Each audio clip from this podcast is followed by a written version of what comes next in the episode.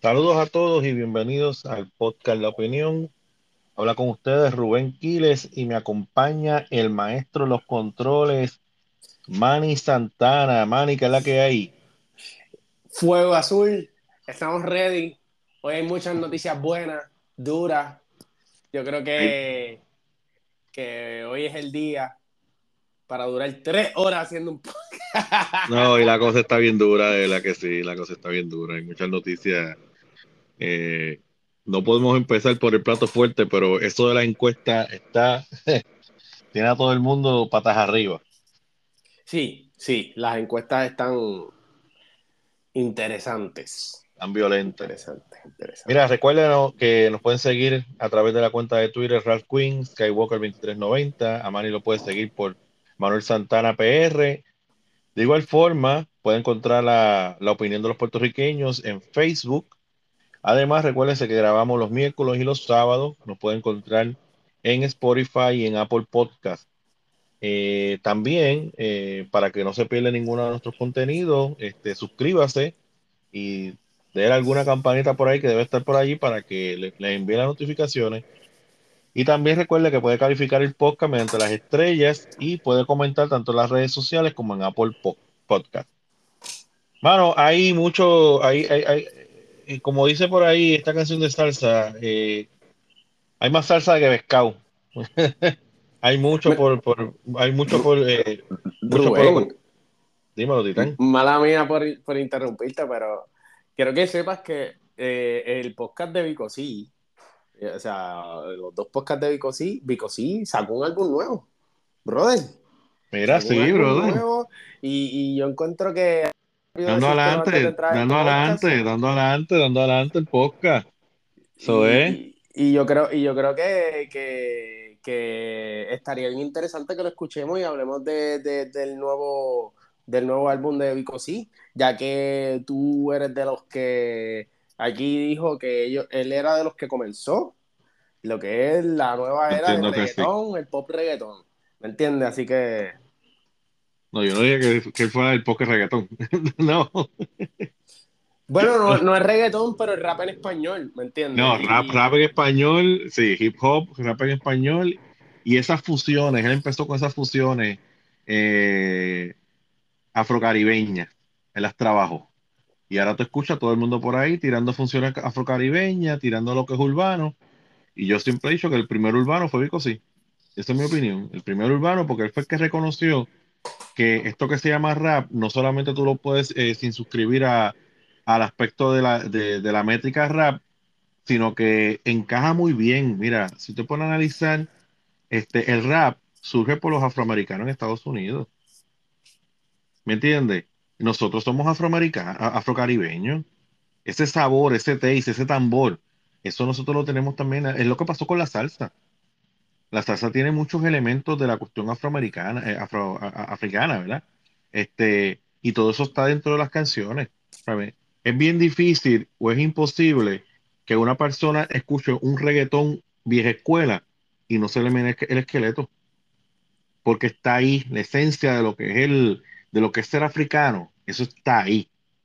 Entonces, cuando tú vas a la guaynabitas bailando un buen reggaetón, tú identificas que dentro de esa sangre, por ahí hay sangre africana. Porque es que tú ves a los, a los, los americanos de bailan reggaetón, yo los he visto. Y bailan bien charro. Pero nosotros sabemos lo que es eso. Oye, también hay que comentar que LeBron le, le rompió el récord a Yaval. Ah, pero eso no es importante.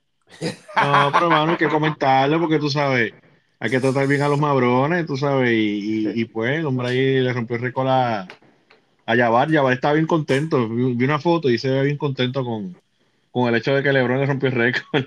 Bueno, un, un récord de 38 años, brother.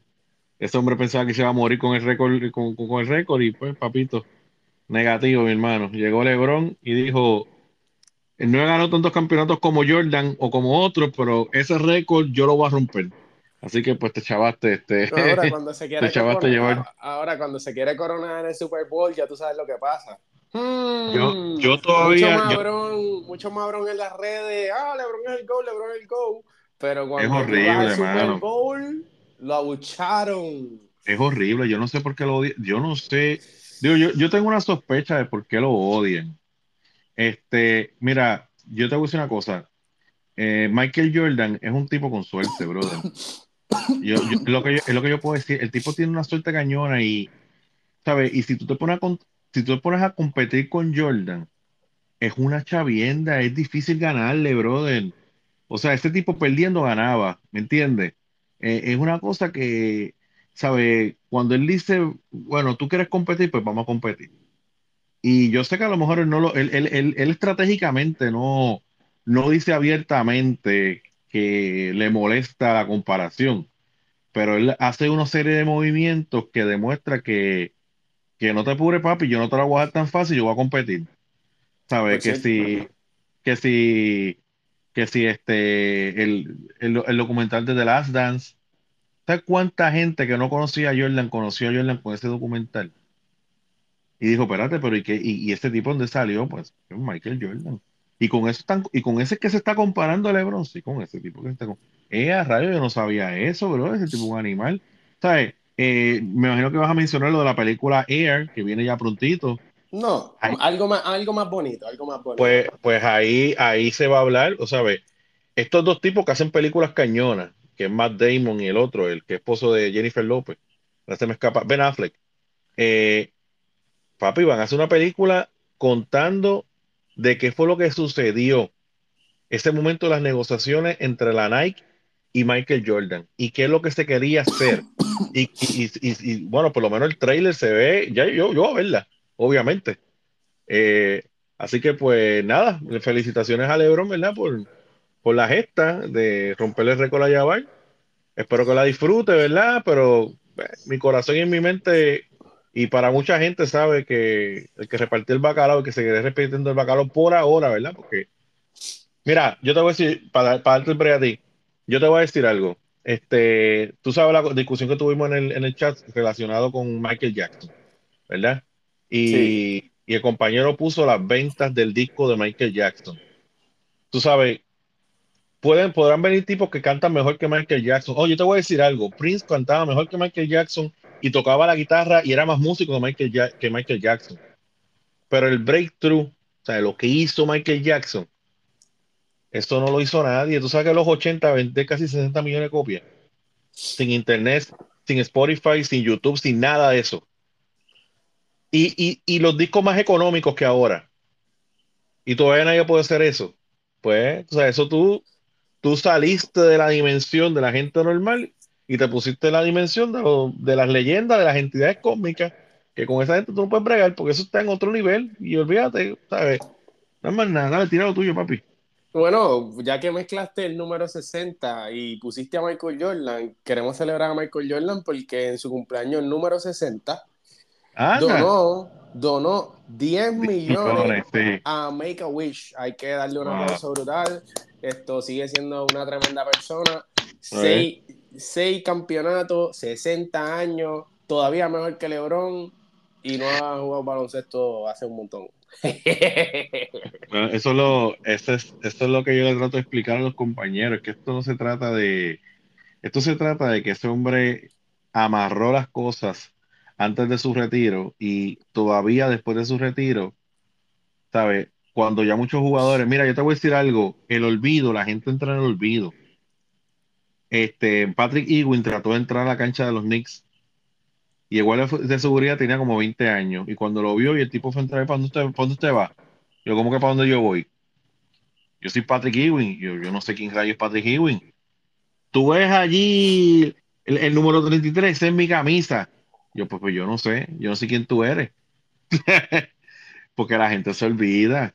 Eh, Alex Rodríguez, este, este chamaquito, el, el, el que juega para los Timberwolves, le preguntaron, y mira que Alex Rodríguez, el pelotero, va a comprar tu, el, el equipo. Y yo, ¿quién rayos es Alex Rodríguez? O sea, que la gente olvida, la gente olvida, la gente olvida, ¿sabes? Y estos chamaquitos de 20 años, ellos no saben nada, tú sabes.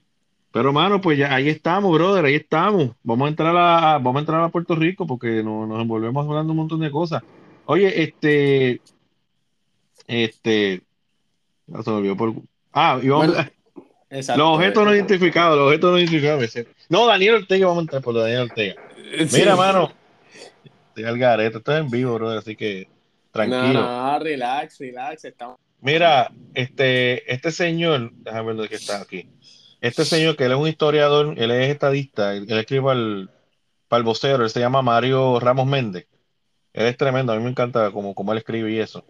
Él hace una columna este, hablando sobre eh, el bolón este. Daniel Ortega, Daniel Ortega. Los que no conozcan a Daniel Ortega, Daniel Ortega es el presidente de Nicaragua. ¿okay? Ahora, él lo que cuenta es que antes que Daniel Ortega gobernara, por allá, por, por los años de 1930, gobernaba Nicaragua una dictadura que fue parte eh, padre y después fue el hijo, similar a la dictadura que ocurrió en, en Haití, que fue este Papadoc y el, y el hijo, Duvalier, los Duvalier. Este, pero esto era los Somoza. Papi, era una, era una, era una dictadura de derecha, porque las dictaduras no solamente son de izquierda, son de derecha también. ¿Entiendes? Vamos, vamos, a, vamos a establecer eso claro. ¿Entiendes? Este, por ejemplo, la dictadura de Pinochet era de derecha, ellos eran fascistas, fueron de derecha, derecha, derecha. Este, capitalista, ¿me entiendes? Este, entonces, pues, este señor eh, gobernó Nicaragua, pero la gobernó extremadamente mal. Este, se quedó en el poder, no permitió elecciones libres, este, y era extremadamente súper corrupto, este, creaba leyes para que solamente beneficiaban a él y a su familia. El detalle es que este, ocurre lo que se llamó la revolución sandinista, sandinista. Esta revolución tiene éxito por allá por, el 19 de julio de 1979. ¿okay? Y ahí Somoza abandona el país, se va para, para Miami. En Miami, pues el presidente Carter le dice, tú no eres bienvenido aquí, aquí, así que búscate otro lugar donde ir. Y termina en Paraguay. El detalle es que entra Daniel Ortega a gobernar los sandinistas entran a gobernar, pero esto, este gobierno es de izquierda. Entonces, en vez de abrir elecciones democráticas y libres, ellos lo que hacen es que establecen el sistema de dictadura. Entonces, los sandinistas ahora son los dictadores. Entonces, como siempre pasa, este, los que antes eran las víctimas, que eran los de izquierda. Ahora son los victimarios. Y ahora las víctimas son los de derecha. Entonces, todo lo, que hizo, lo, que hizo lo, que hizo el Frente este, Socialista, capitaneado por Daniel Ortega, es perseguir a todos los que eran de la derecha de Somoza. Entonces, pues, ¿qué pasa? Eh, ahora eh, se, revierte la tortilla, porque ahora el opresor y el que oprime al pueblo es Daniel Ortega. El detalle es que él pierde las elecciones, se tiene que ir a elecciones libres y el 26 de febrero de 1990 el pueblo elige a Victoria Chamarro. Yo estaba bien chiquito cuando eso ocurre. Eh, para terminar, que ya para el año 2007 se vuelven a hacer otras elecciones y Daniel Ortega vuelve al poder.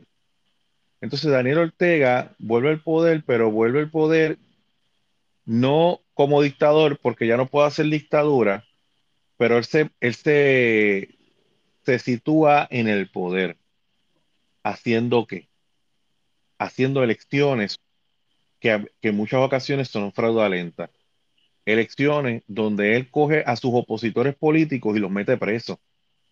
Haciendo elecciones donde él coge la prensa libre y cierra los periódicos, cierra emisoras de radio.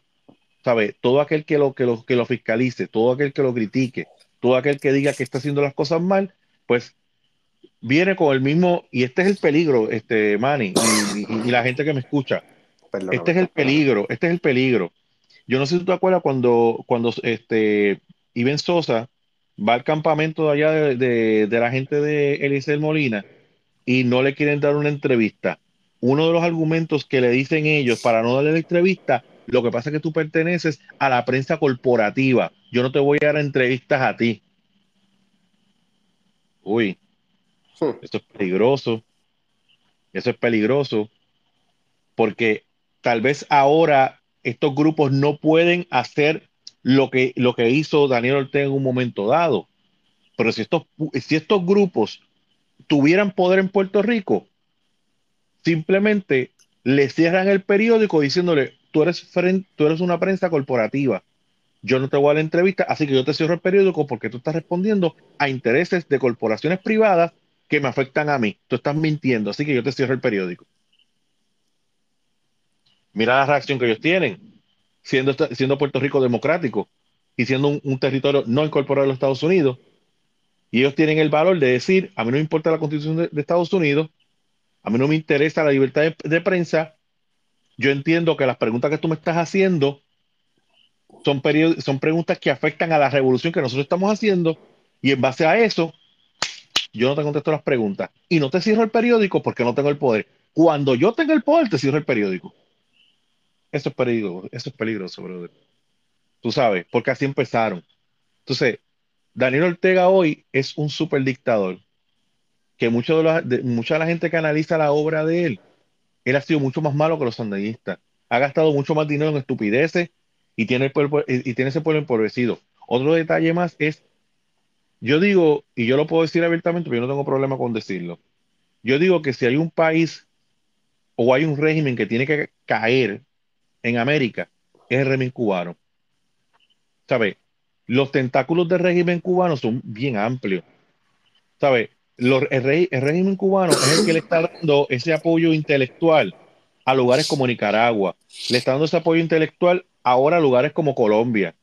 Colombia está sucumbiendo de una manera violenta a lo que son los planes de Cuba. O sea, Colombia ya está hablando, ya la, eh, me parece que la, vicepresidenta del país ya está hablando de tratar de implementar en Colombia el mismo plan médico o el mismo sistema de salud que hay en, Cuba. Un sistema público un sistema que, realmente, ok, yo, entiendo que, sí, que se tiene que ver con los planes médicos, pero tampoco es a cuesta de que, de que, de que tú gastes, hay que saber hacer las cosas. Eh, por ejemplo, por ejemplo, y, con esto te dejo, eh, las influencias de Cuba se extienden hasta Venezuela. O sea, si hay un régimen en este, en este lado del hemisferio que tiene que caer, es el régimen cubano. Lo que pasa es que no ha habido ningún gobierno y los mismos cubanos no hacen nada. ¿Sabe? Hubo unos amagues, unas, unas protestas, unas cosas, pero el régimen tiene mucha más armas, disuelve. Entonces, lo último, lo último, para darte break. No, no, mira, tranquilo. Mira. Te lo dije yo entiendo, son tres horas, hoy son tres horas. yo, entiendo, mira, yo entiendo que, que la gente tiene deseos de cambio todo el mundo, yo tengo esos de cambio. Y hay cosas que pasan que a mí no me gustan. Lo que pasa es que en ese cambio yo no puedo firmar un pacto con el diablo. ¿Entiendes? Entonces, yo tengo amistades que me dicen, no, parece que si seguimos, si, seguimos votando por los mismos, vamos a tener los mismos resultados, utilizando el mismo comentario clichoso de Albert Einstein, que si seguimos haciendo las mismas cosas, vamos a tener los mismos resultados. Entonces, pues por eso, por, eso mismo, pues es perfectamente lógico que yo le doy el voto a Manuel Natal porque él es, él es diferente y como él es diferente, pues tengo que dar el voto a alguien diferente. Aunque en las encuestas no salió muy bien, que digamos, pero. No salió nada bien, no salió nada bien. Por eso, por eso es que el húgaro, por eso es que el húgaro dijo, ok, chicos, ya, ya jugaron, ok, es, el turno de que permita a los adultos jugar, así que vamos a renunciar a mi trabajo en Ball Show, así que vamos a renunciar y vamos a meternos otra vez, porque realmente los he visto, es como Kobe cuando se metió al equipo nacional, que dijo, mira, me estoy metiendo aquí porque me cansé de verlos perder. Así que eso es lo que, eso es lo que lo Manuelito Natal, papi, por más que has hecho, papito, no has hecho más. Aquí la dura soy yo, así que abre el espacio. Pues, pues el, detalle es que nosotros no podemos, que nosotros no podemos, ¿verdad? Por, por ese deseo de cambio que nosotros tenemos, firmar un pacto con el diablo. Porque no necesariamente porque sea diferente va a ser bueno. ¿Sabe? Hay que ver, por ejemplo, un ejemplo de un presidente que hasta ahora ha cumplido con lo que se ha tenido que hacer es Bukele. ¿Sabe? Yo no tengo, o sea, yo no tengo razón para decir, ese tipo prometió un cambio y logró el cambio. Pero fuera de eso, ah, y es un presidente de derecha, no es de izquierda, es de derecha. Pero fuera de eso, todos los demás son unos bacalao fritos que no han hecho lo que, lo que han tenido que hacer y han, y han querido más que nada cambiar un sistema de forma radical. La cosa con los socialistas es que quieren hacer unos cambios bien rápidos y quieren que la gente acepte a la brava los cambios. Como son cambios tan complejos, Ellos saben que en cuatro años, ese tipo sabe que en diez o cuatro años de gobierno él no va a poder cambiar nada. Pues entonces, ¿qué yo tengo que hacer? Tratar de perpetuarme en el poder para provocar el cambio que yo quiero. Porque a través de la forma democrática yo no puedo hacerlo. Va y pierdo las elecciones, se queda esto a mitad, ¿me entiendes? So, yo tengo que evitar la alternancia de poder para entonces provocar los cambios. Y perdona que yo siga, pero pasa que me llegan cosas a la mente. Mira, por ejemplo, por ejemplo, Luis Muñoz Marín. Los cambios que logró Luis Muñoz Marín en Puerto Rico, lo logró porque él no tuvo alternancia de poder por casi 30 años. ¿Me entiendes? Pues él pudo llevar una agenda completa para un gobierno, para un país. ¿Ok? ¿Qué pasó cuando empezó la alternancia de poder? Pues tenemos lo que tenemos ahora. Que cuando el PNP empezó a gobernar, pues el, el PNP no gobernó al estilo él. A, lo mejor el primer, en los primeros cuatro años, que el PNP no tenía jueces en, el, en, los tribunales, no tenía este, jefes de agencia, no tenía, ¿sabe? no tenía nada. ¿sabe? Cuando entra Luis, Luis Aferre a gobernar, por allá por 68, 67, todo es popular. ¿Me entiendes? Todos los empleados que hay son populares. Todos los jefes de agencia son populares. Todos los jueces son populares. Ahí no hay popular pues se le hizo la vida de cuadrito. Porque entonces tú no tienes, ¿sabes? Tú pedías algo y no te lo daban, tú decías, vamos para aquí, no, ¿sabes? No, no pasaba nada. Inclusive los que apoyaron a, a Ferré le reclamaron y dijo, mira, yo te reclamé, pero tú no me has dado trabajo, tú no me has dado pensiones de gobierno. Entonces Ferré dice que no puedo hacerlo. No puedo hacerlo porque eso es una estructura que ya, ya después cuando entra Romero Barceló y está sus ocho años gobernando de manera corrida, eh, cuatro años, sí, ocho años, ¿verdad? Pues ya ahí entonces es que ya tú puedes ver que hay, más, hay, hay una paridad entre empleados populares y PNP y eso causa las fricciones. Ahí eso, eso causa las fricciones y ahí vienen los cambios de gobierno, ¿verdad? Porque entonces sacamos 15 populares y metemos 20 eh, PNP o sacamos 20 PNP y metemos 30 populares, etcétera. Pero lo de Daniel Ortega es un ejemplo, ¿verdad? De que nosotros tenemos que ser bastante cuidadosos a la hora de observar los candidatos este, que esto no es solamente porque sea nuevo, porque sea diferente o porque hable bonito, porque mucha gente que habla bonito. Mira, yo escuchaba a José en Santiago, el alcalde de, creo que él es de, de Naranjito, o Comerío, Comerío. Chico, mano, tú lo escuchas hablar y él, es, una demo, es una demagogia. Eh, ¿Y qué usted piensa de esto? Bueno, lo que yo pienso es que es bueno pensar y analizar bien el punto, ¿verdad? Este, porque de, verdad el pueblo espera algo y que nosotros pensemos algo de este problema, pero este, para hablar de este problema requiere que nosotros hagamos una mesa redonda y nos reunamos todos y hablemos. Y o sea, cuando acabó, ¿qué dijo? No dijo nada. no dijo nada. Este, el tipo de Victoria Ciudadana, este César Vázquez, ¿verdad? El pastor César Vázquez, yo lo respeto, ¿verdad? Pero, papo, cuando yo le escuché hablar, yo decía, pero ¿y qué, qué este hombre está diciendo, bro? Te están preguntando qué hacer con Luma, te están, te está preguntando qué usted hubiera hecho si hubiese estado en la posición. No contestó nada, brother. Lo que dijo fue, eh, bueno, me estás pidiendo que yo resuelva algo eh, para lo cual yo no tomé la decisión de hacerlo. Papi, y ahí tú tienes un FAO directo porque te estoy preguntando qué tú harías. Y tú no sabes qué contestar porque realmente no saben qué contestar.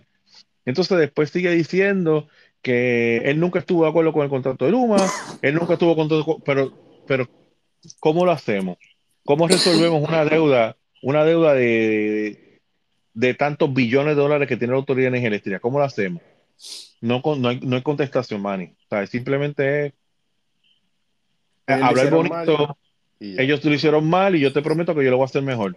Pero eso, eso a mí no me satisface. Tira ahí lo tuyo, brother, que es que me cojo los topos y yo no sé.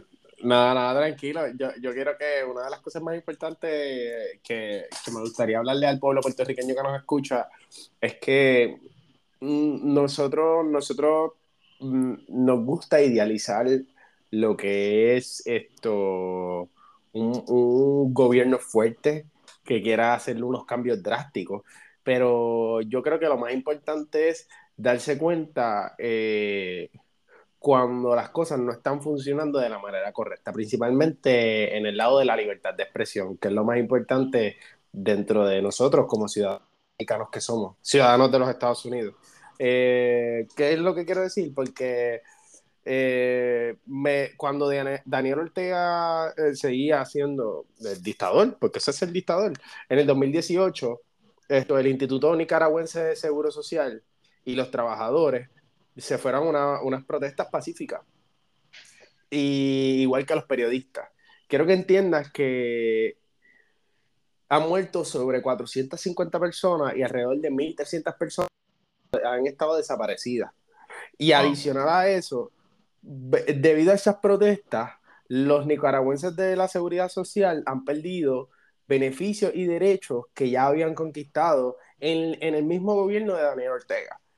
Eh, yo creo que, que, esa, esa, es bien bonito, es bien bonito hablar de, de, de, una persona que nos saque del abusador capitalista que lo que quiere es exprimirnos hasta el último segundo y la cual es malo también, ¿me entiendes? aquí aquí no, no queremos poner a los capitalistas como los mejores del mundo. Aquí lo que queremos es eh, eh, defender la libertad de expresión y la libertad de comercio.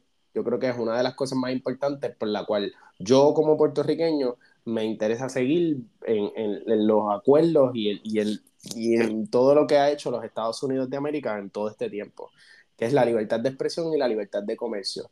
¿Tú crees que eso es un ejemplo de libertad de expresión? ¿Tú crees que tú salir a protestar y algún familiar o tú mismo no te encuentren o que, te, que aparezcas muerto simplemente por protestar contra un gobernador, contra un presidente? ¿Crees que eso es justo? Esa es la pregunta que yo quiero que sea. Sí, no, no, está, brutal. Está brutal. Está brutal este... no, no es izquierda o derecha. Es que aquí se están pisoteando los derechos de las personas. Tú podrás decir lo que sea de los estadounidenses. Los estadounidenses no son los mejores de este mundo. Pero estos tipos de actos hacen que el socialismo, el comunismo se vean feos. ¿Me entiendes? porque se supone que tu mundo ideal sea la protección del pueblo. ¿Y qué pueblo tú estás protegiendo cuando simplemente se te está atacando a ti por unos malos actos, por ser un dictador, por mantenerte en el poder, por ser amante al poder y que tú lo que quieras es eliminarlos o desaparecerlos? No, y, y, la cosa es que tú llegas hasta el poder este, criticando unas acciones y prometiendo otras. Entonces es bien triste que cuando llegas al poder, tú no estás gobernando para todo el mundo. Tú estás gobernando para los que son tus aliados. Pero el que estés contra mía, lo que le va a caer es el, peso total del, del, Estado. Pero eso tú lo criticaste cuando los otros estaban en el poder. Pues entonces, ¿para quién tú gobiernas? Pues ese es el problema, ¿me entiendes? Ese es el problema. O sea, tú, tú entras, ¿sabes? América Latina es una tierra de reivindicaciones, todo el tiempo tú lo que quieres es reivindicaciones. O sea, no se puede así, o sea, tú, tú gobiernas, ¿sabes? Y trata, claro, lo que pasa es que hay formas de gobierno y formas de gobierno, ¿sabes? Aquí yo creo que siempre que tú tienes que mantener una cosa bien balanceada. Lo que pasa es que hay, hay, hay vertientes por ahí que son extremadamente radicales este, y, y no buscan el, ese balance. Y ante ese radicalismo la gente se, se revela. ¿verdad? Y es cuestión de uno organizarse políticamente y ya tú sabes, brother. Mira, ¿viste lo de los globos? Yes, estamos, estamos en, una constante vigilancia de presunto, de alegadamente, entre comillas, de China. no, Hay no una es seguro. Cosa loca, brother. ¿Tú sabes lo que pasa con esos globos? Mira, este, yo te digo, yo, yo, yo puedo ser tenis y yo lo voy a decir yo de mi personal. Yo puedo tener ciertas patologías apocalípticas, ¿sabes? Ciertas cuestiones, pensamiento, patrón de pensamiento que me llevan a, siempre pensar que en algún momento uno va a tener que meterse a un monte y correr, ¿entiendes? Y esconderse de lo que pueda, de lo que pueda pasar. Y siempre estamos, eh, claro, tal vez mis patologías están bastante controladas, ¿me entiendes?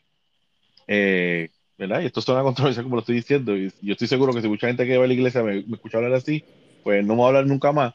Pero lo que estoy hablando es que uno siempre tiende a pensar en, debido a la crianza que uno ha tenido dentro de, la estructura del Evangelio, ¿verdad? Que, que realmente viene un fin del mundo, ¿sabes? Y eso es una realidad. Pero a veces como que es difícil porque podemos pensar que todo el tiempo es, ¿sabes? Hay personas que mi mamá vivió así, mi mamá vivió viendo señales, señales del fin, ¿me entiendes? Y hay una serie de cosas que pasaron en mi vida que yo pues literalmente era como si yo estuviera esperando a que esto en un momento suena la trompeta y nos vamos para el cielo. Es una cosa así. Entonces, pues, ¿qué pasa? Hay muchos, muchas, muchas personas que viven dentro de esta, dentro de esta crisis. Que, por ejemplo, yo tengo una, una señora amiga mía que yo, yo paso por la casa y voy al patio y, ¿por qué tú tienes todo, todo ese chorro de botellas de agua? Mira, mano, de verdad que las cosas están malas. Eso fue en los 90, los tiempos son finales y, y esa agua yo la tengo ahí porque si pasa algo, pues ya tengo agua. Y yo en mi mente, yo, pero, pero ¿y cómo es eso? O sea, tú sabes que esa agua con el sol ya se dañó y esa agua no sirve. ya no sirve, esa agua está ahí. Tú tomas si tú tomas esa agua, te envenena. Porque eso es el plástico y el sal y la, y, y la luz del sol eh, la, hace, eso ya no sirve. Eso sirve para, para lavarlo, para bajar los inodoros. Pero entonces, ¿cuántos padrinos tú tienes ahí? Tienes 20 padrinos. Y después que sacan esos 20 padrinos, ¿qué te vas a hacer con tu vida? O sea que, entonces, ¿qué pasa? Que vienen entonces estos globos a cruzar el Pacífico y se meten a Estados Unidos y la gente histérica con los chinos, ¿entiendes? Papi, los chinos están vacilando con Estados Unidos los están, se lo están vacilando mentalmente. Como una vez Ronald Reagan se vaciló a los rusos. O sea que Ronald Reagan le dijo a los rusos, mira, yo estoy creando un escudo antimisiles que va a ser como le, puso este, la guerra de las galaxias. Y explicaron cómo, era, cómo era ese escudo antimisiles y, y toda la cuestión. La cosa es que los rusos se volvieron locos con el escudo. A niveles de que dijeron, mira, para que nosotros seguimos con esto, pues tiene un escudo, no se puede hacer nada. Pues yo creo que mucho de lo que está, mi opinión, ¿verdad? Yo creo que mucho de lo que está, de lo que está haciendo este China es verdaderamente jugarle, correrle la máquina a los americanos, sabiendo que gobernó, Estados Unidos fue gobernado por un presidente que verdaderamente utilizó precisamente estos sentimientos que hay en Estados Unidos de fin de mundo, los doomies, eh, los doomsday, doomsday people, sacó toda esta gente de donde ellos estaban escondidos y ahora la gente está en pie de lucha esperando a que venga una super invasión o que venga algo porque Donald Trump les advirtió, ¿sabes? Tú, me sigues, tú sigues lo que yo te estoy diciendo, ¿verdad? Sí, sí. Eh, eh, bueno, no, dime, dime. Pues, pues, ¿qué pasa? Que, que los chinos yo creo que están jugando mucho con la psicología. Mira cómo se le llama eso. Son objetos no identificados. Nadie sabe lo que es. O sea, yo imagino los chinos haciendo los globos, ya tú verás a qué, qué metamos eso que Estados Unidos. Aunque todos los americanos se vuelven locos explotando globos.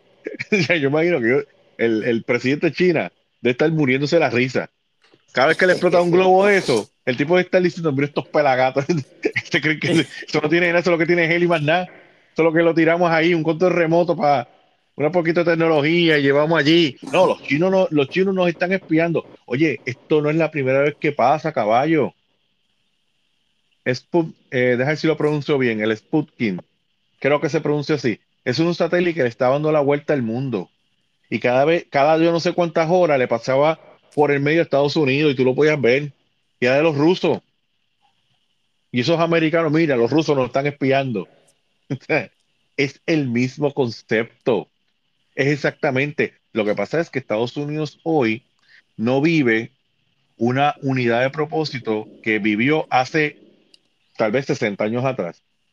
¿Entiendes? Hoy ya tú escuchas artistas diciendo, escuchar a Lady Gaga que decía, el problema más grande que ha tenido la mujer es el patriarcado y el capitalismo. capitalismo. una, mujer con tanto dinero, ¿cómo va a decir sí, capitalismo? No, yo, siempre he dicho que los artistas le dura lo de, esa, esa, pantalla intelectual le dura cuando se casan, porque se le echa el patriarcado para el infierno, porque ya tienen que tirar el patriarca en la casa, dormir con el patriarca, y cuando los ves evadiendo impuestos, como Shakira, que acá evadiendo impuestos, ahí será, se, tú no eres, tú no eres socialista, que, que tú se evadiendo impuestos. Los socialistas pagamos los impuestos, o sea, y nos gusta pagar los impuestos. O sea, que, que solamente los capitalistas somos los que estamos siempre tratando de evadir los impuestos, pero los socialistas pagamos los impuestos. Pues ahí, eh, ¿sabes? Tú ves una serie de artistas que, pues un Sean Penn, él se pasa hablando del socialismo y hablando loas del socialismo y que el socialismo es la cosa más linda y más grande del mundo. Oye, son gente que se cree intelectual, pero a la hora de la verdad, explícame por qué, mamita, ven acá, siéntate aquí, vamos a hablar. ¿Por qué tú dices que el capitalismo te ha, sido tan mala contigo? tú sabes que, tú sabes que lo, tú sabes que lo único que tú haces en tu vida, lo único que tú haces en tu vida es cantar. Y cantando, si tú miras para tu cuenta de banco, tú tienes 7, 15, 20, 30 o 40 millones más que el que te hace el disco allá en China. ¿Cómo tú dices que el capitalismo es malo? Amiga, tú eres capitalista. ¿Qué pasa contigo? O sea, tú como mujer tienes un poder adquisitivo que, que, que el 80% de los hombres no lo tiene. ¿Cómo que tú dices que esto, que el capitalismo qué? O sea, son gente ridícula. Entonces, pues, pues, estos globos, ¿verdad? Este, en aquel momento Estados Unidos estaba unido en contra, del, en contra del socialismo y estaba seriamente opuesto a que Rusia se levantara y creciera, pero tuve mucha gente hablando de China como, mira Disney. ¿Sabes cuántas, cuántas películas Disney ha hecho con un tema en base a los chinos? Que si Mulan, que si la del el Respanda, que hay otra más que es un, un dragón. Ya yo ya no veo, pues, porque ya mis hijas a la chiquita no, le gusta Disney y ya a la grande pues ya no ve estupideces de Disney. Tú no sabes la lambonería que le tienen a los chinos. Dice, pero Dios mío, señor, ¿qué es esto? Es una cosa bien ridícula, ¿sabes? Una cosa que, ¿sabes? No, no sé, este, ¿sabes? Estados Unidos es una nación ahora mismo que es una nación que, que por su deseo de ser tan súper extracultural, inclusiva, abandona las producciones abandona lo que es Estados Unidos. ¿Sabe? Y, lo que provoca es que, la, que los muchachos. Mira, yo estoy en la escuela. Hay nenes que no se paran con el himno de Estados Unidos. Y con el pleche ese que hay que hacer. Ellos no se paran, se quedan sentados. Y eso que no les gusta el Estados Unidos. Si tú no te paras en el himno en China, yo te aviso. Exacto, exacto, lo que te estoy diciendo. Pero esos nenitos allí sentados así mirándome y, yo los miro y pero ¿ustedes no se van a parar? Ah, eso es estupidez. Y yo, pero ¿cómo va a ser? O sea, eso es patriotismo. Hay chamacos que se paran y todo, ponen su mano en el corazón. Hoy para el himno, los sentados y yo decía, pero ¿y qué es esto? Tú vamos a pararnos, es el himno de su, de su país, su patria. Soy uno como un bobo ahí para. o sea, eh, eh, eh, lo que pasa es que están tan, o sea, no, no quiero abundar más porque tengo mi opinión acerca del tema, pero ellos tienen un desapego tan grande a, lo, que, a lo que es su nación. Brother, el himno es, el himno es lo que representa a tu país. Eso, o sea, literalmente, tu país no entran, no, no pasa constantemente lo del 911 por el nivel de protección que tienen los Estados Unidos en su país. Mínimo por eso, tú deberías agradecerle a tu país. ¿Me entiendes lo que te quiero decir? Mínimo por tener un área segura donde tú puedas estudiar, crecer, desarrollarte. Y Estados Unidos un campo, un campo, un campo fértil. Yo quisiera saber que caiga Estados Unidos. Entonces los artistas de Estados Unidos, en vez de ir a Hollywood, coger un carro desde allá de, la, de las casas donde ellos viven, las casas de los, de los ricos socialistas, de los ricos socialistas artistas americanos, ¿verdad? Que la casa les cuesta 20, 30, 40, 50 millones. Porque hablan tanto de socialismo, pero ¿Para qué tú quieres una casa tan grande? ¿Entiendes? Tanta estupidez que habla, ¿para qué tú quieres una casa tan grande? Pues vende la casa, brother. Pues vamos a ver que tú, tú prendes tu carro y te metes por allí, llegas a Beverly Hills, a Hollywood, bla, bla, y ahí tienes tus vacilones, ¿verdad? Cuando en vez de tener que viajar para, en vez de, en vez de los chinos tener que viajar para Estados Unidos, para hacer dinero en las películas ricas de Estados Unidos, caiga Estados Unidos y sean de aquí que tengamos que viajar para China. Entonces guisar. Entonces me le voy a reír la cara. Porque está bien que uno pida disculpas por ciertas cosas que hizo Estados Unidos, fine. Está bien tranquilo, yo sé que han sido sinvergüenza. Pero tú quieres que, que, te caiga el país porque simplemente en el pasado, tú sabes, mira, sabes, está bien, este, este eran otros tiempos, eran otras lógicas. Y ahora pues se pide permiso, por lo menos, ¿verdad? Se pide permiso para hacer las cosas. pero tienes que entender que mucho de lo que se hizo es para que tú tuvieras lo que tú tienes hoy. ¿Con qué tú crees que se ha hecho todo esto? Pues se ha hecho con eso. Pues tú no puedes venir ahora como es como el que es como el que critica a los españoles. ¿Y, tú no fuiste español? ¿Tus papás no fueron españoles? ¿Tus abuelos no fueron españoles?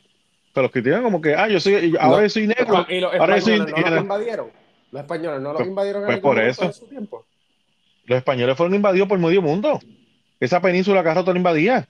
Todo el mundo invadió los, los españoles, los árabes invadieron los españoles. Hasta los otros días estuvieron allí. Después de eso vinieron, después de eso los españoles se, se liberaron, reconquistaron la península y se fueron para aquí, para América fastidiar. Allá van a árabes. Los romanos invadieron este, la península ibérica y estuvieron allí. Hispania se llamaba. Y los británicos también fueron. ¿Sabes quién? ¿Sabe de quién eran la Cherry los británicos? De los vikingos.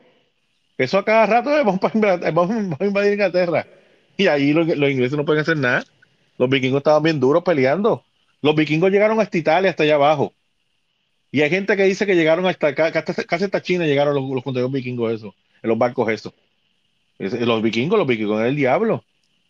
Lo que pasa es que ellos eran como que más, más fríos, ellos llegaban, conquistaban, la pasaban bien, invadían y se iban para sus casas. Nunca como que de esto, pero en, Inglaterra se quedaron. Y le midieron mano a los reyes y los partieron. ¿Sabes? Tú los ves ahora bien organizados y una, una, una sociedad así finlandesa que son bien bien adelante, pues son conteos vikingos, siempre están invadiendo gente. Pues, entonces, ¿qué pasa? Que, pues, este, estos, estos globos lo que hacen es fomentar la, la patología que tienen muchas personas y los nerviosismos que tienen las personas. Mira, el fin del mundo cuando llegue va a llegar, ¿entiendes? Obviamente. va a, llegar. Te, voy a dar mi pero no, acerca de esto. Zumba, zumba, dale, dale, dale, dale. Mira. Uh, ok.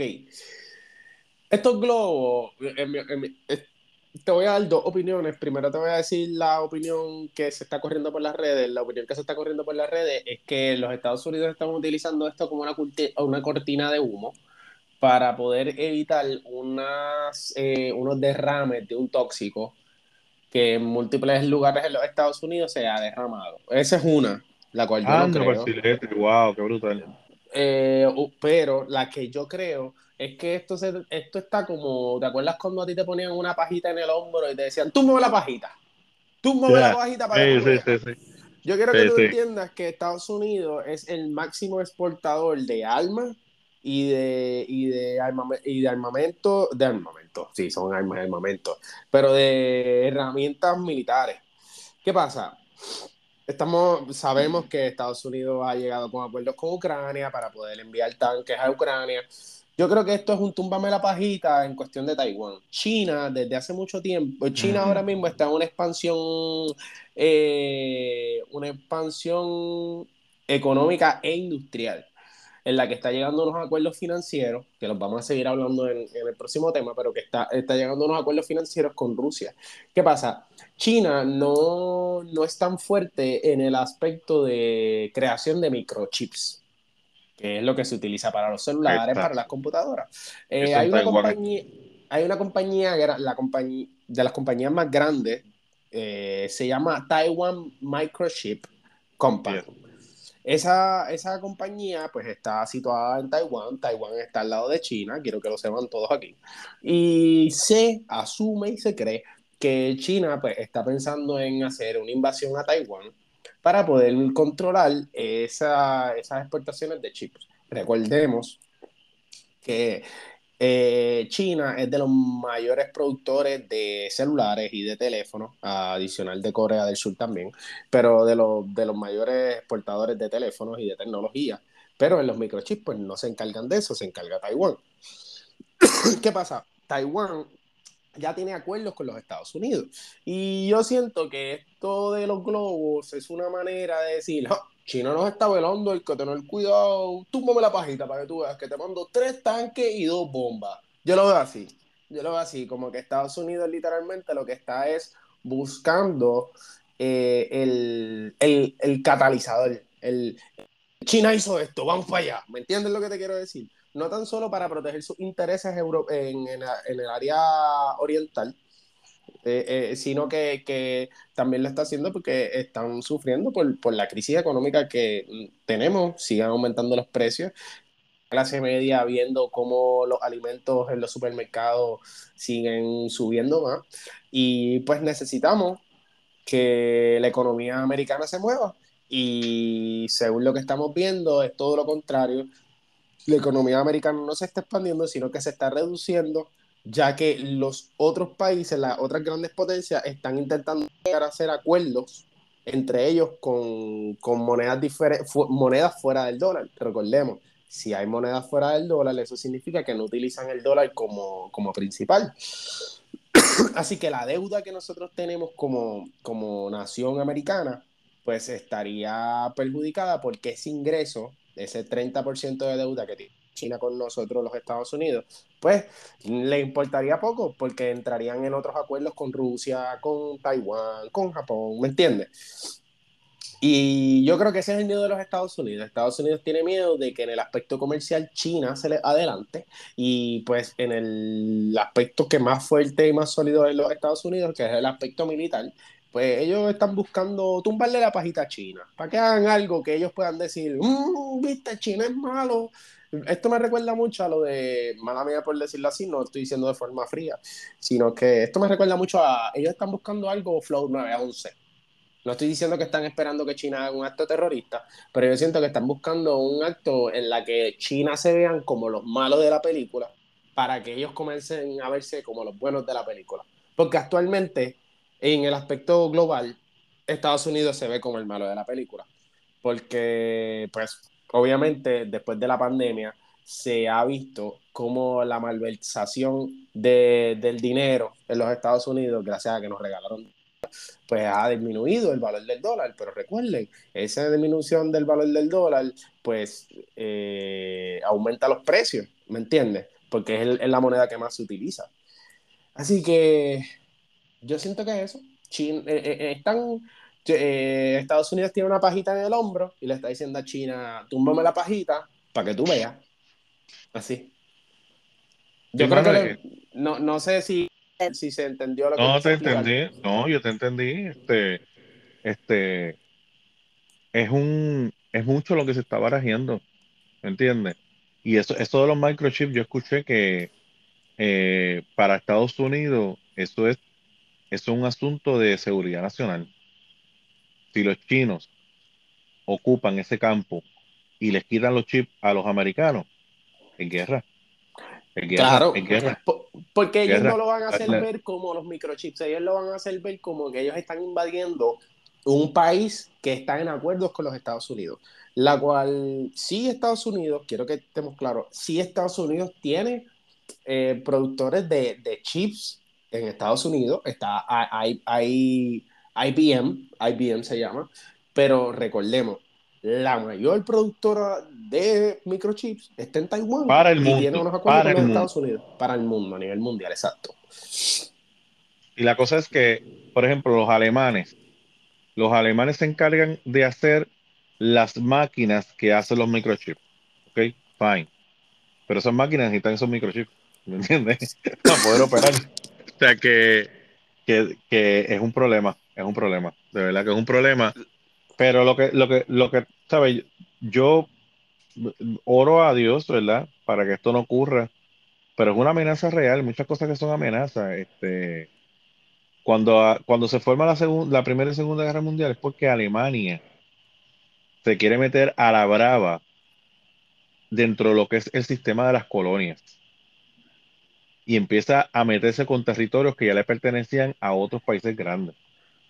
Y eso empieza a incomodar a ciertas potencias hasta que pum, se desatan dos guerras mundiales. ¿Me entiendes? Ahora tenemos a China en ese mismo intento, tú sabes. Antes el mundo... dale, ah, dale. Lo que pasa es que yo no, yo los veo bien a la par, porque lo que pasa es que recuerda, nosotros estamos de, la, del lado de los gringos, ¿me entiendes? Nosotros estamos con los estadounidenses, pero yo creo que también ha sido bien injusto que tú tengas que marcar o correr tu economía fundamentada por, por un dólar mundial.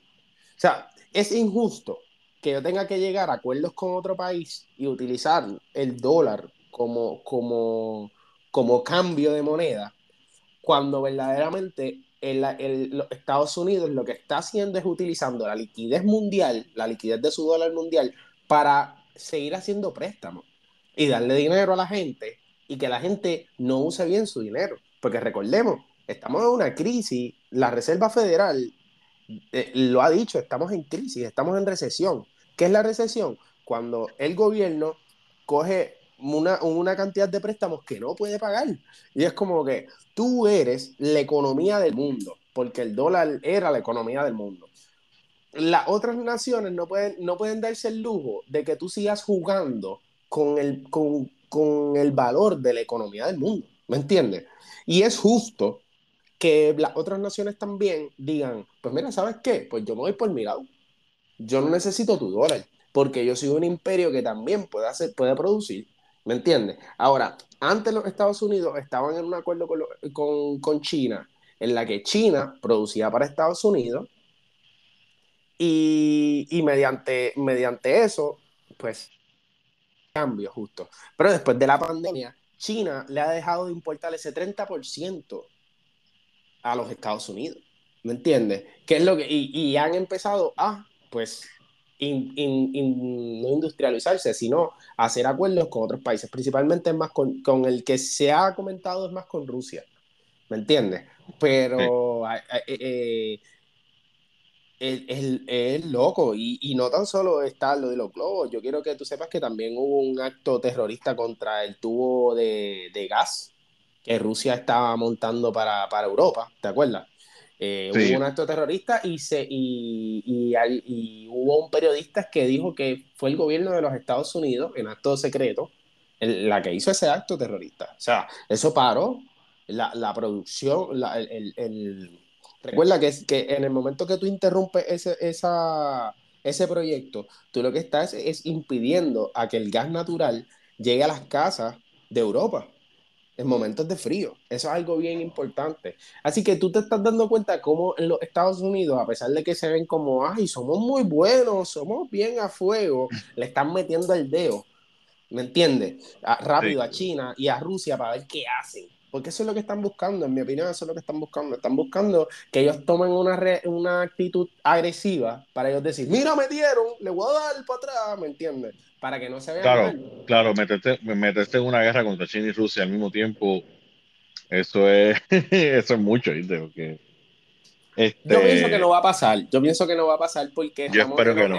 estamos en otra época, estamos en una época donde ya, ya las potencias que están alrededor de los Estados Unidos saben cómo Estados Unidos funciona y lo que pasa es que están usando sus mismas herramientas y eso es lo que le está moldeando a los Estados Unidos. ¿Me entiendes? Estados Unidos antes decía, ah, sí, ustedes comercien todo lo que ustedes quieran, pero cuando se trate de armas, de guerra y de tanques y de aviones, tú compras los míos. Y mira lo que está pasando ahora mismo. Pero Esto, cierto, no, no, no los top, tú vas a comprar unos que yo te voy a dar. ¿Y, ¿Y, qué pasa? Ahora mismo Alemania quiso mandarle unos aviones a Ucrania. ¿Y qué pasó? ¿Qué hizo los Estados Unidos? Le dijo, no, no, no, no, no, no, no. tú no me puedes mandar esos, esos aviones sin mi permiso. Y, y ahí tú vienes y dices, pero tú no eres el país de la libertad. No se supone que nosotros, pero volvemos, esos son los, intereses, pues, los mayores intereses de los Estados Unidos. Para la, la, a la verdad, esos son negocios. Claro. Y así que funciona esto. No, yo no te voy a dejar que tú mejor obes porque, ¿sabes? ¿me entiendes? Y hay, hay, unas cosas que, que no, que no, no, no te voy a permitir, no te voy a permitir y ya acabó. Este, pero es un tema interesante, este, lo vamos a, lo vamos a continuar porque es un tema que se, este, tenemos que hablar de esa relación entre China y Estados Unidos. Mira, este, ¿viste lo de Puerto Rico Investment? Eh, sí, eh, vi lo de Puerto Rico Investment. Bueno, yo creo que, que se me olvidó el nombre de la señora que, que habló. Déjame Ella se llama Ela Ella Walker, eh, Ella Walker eh, Nieves. Bueno, Ella, Ella Walker Nieves. Ella, este, ella es la directora ejecutiva de Puerto Rico Investment. Entonces, dentro de las cosas más este, positivas de las que habló, pues es de las oportunidades que Estados Unidos, de que Puerto Rico está recibiendo o que hay disponible para lo que es el reshoring, este, que es la reinversión, este, ella habló sobre, por ejemplo, que sí, Puerto Rico tiene unos retos grandes. Por ejemplo, el asunto de la energía eléctrica es un reto enorme que tiene Estados eh, que tiene Puerto Rico, porque va a hacer que la, la, energía eléctrica sea un poco más cara. Y al ser más cara, pues puede desalentar. Esto es para que tú veas, ¿sabes? Esto no es tan fácil, ¿sabes? Si hay algo que, de, de, ¿sabes? La Junta de Control Fiscal dejó para el final, para el final, este, el asunto de, de la Autoridad de Energía Eléctrica porque ellos sabían que iba a ser lo más difícil de negociar, ¿ok? Y realmente eh, la punta del desarrollo económico es la energía eléctrica. ¿Cuánto cuesta producir en Puerto Rico a base de energía eléctrica? ¿Ok? Y eso es, y eso es bien importante. Es que esos cargos que están hablando de 19 dólares y todas esas cosas, todo eso se tiene que tomar en cuenta a la hora de tú venir a producir a Puerto Rico. Pero las compañías, ella dice que las compañías que ella, que ella está eh, que, se está trabajando en Puerto Rico Investment, son compañías que sí se le ha hablado sobre los costos de energía y están bien claros, eh, ellos están bien claros con los costos de energía. Lo importante que tiene Puerto Rico es que es donde, ¿sabes? Yo traje esta noticia porque a veces la gente no entiende por qué el gobierno realiza una, una serie de cosas. Mira, porque tú seas Puerto Rico no quiere decir que la gente automáticamente venga a invertir aquí. Tú tienes que hacer que Puerto Rico sea atractivo para la inversión. Vamos a empezar por ahí. ¿okay? Si Puerto Rico no es atractivo, no importa cuán bonito, ¿sabes? Por ejemplo, en Puerto Rico se, se invierte mucho en turismo. ¿Por qué se invierte, se invierte mucho en turismo? Porque Puerto Rico es bonito. Es la cosa más hermosa del universo. ¿Sabes? Puerto Rico viene un extraterrestre aquí, se mete a Puerto Rico y dice, este es el lugar más, más bello de la galaxia. Nunca había encontrado un lugar tan lindo.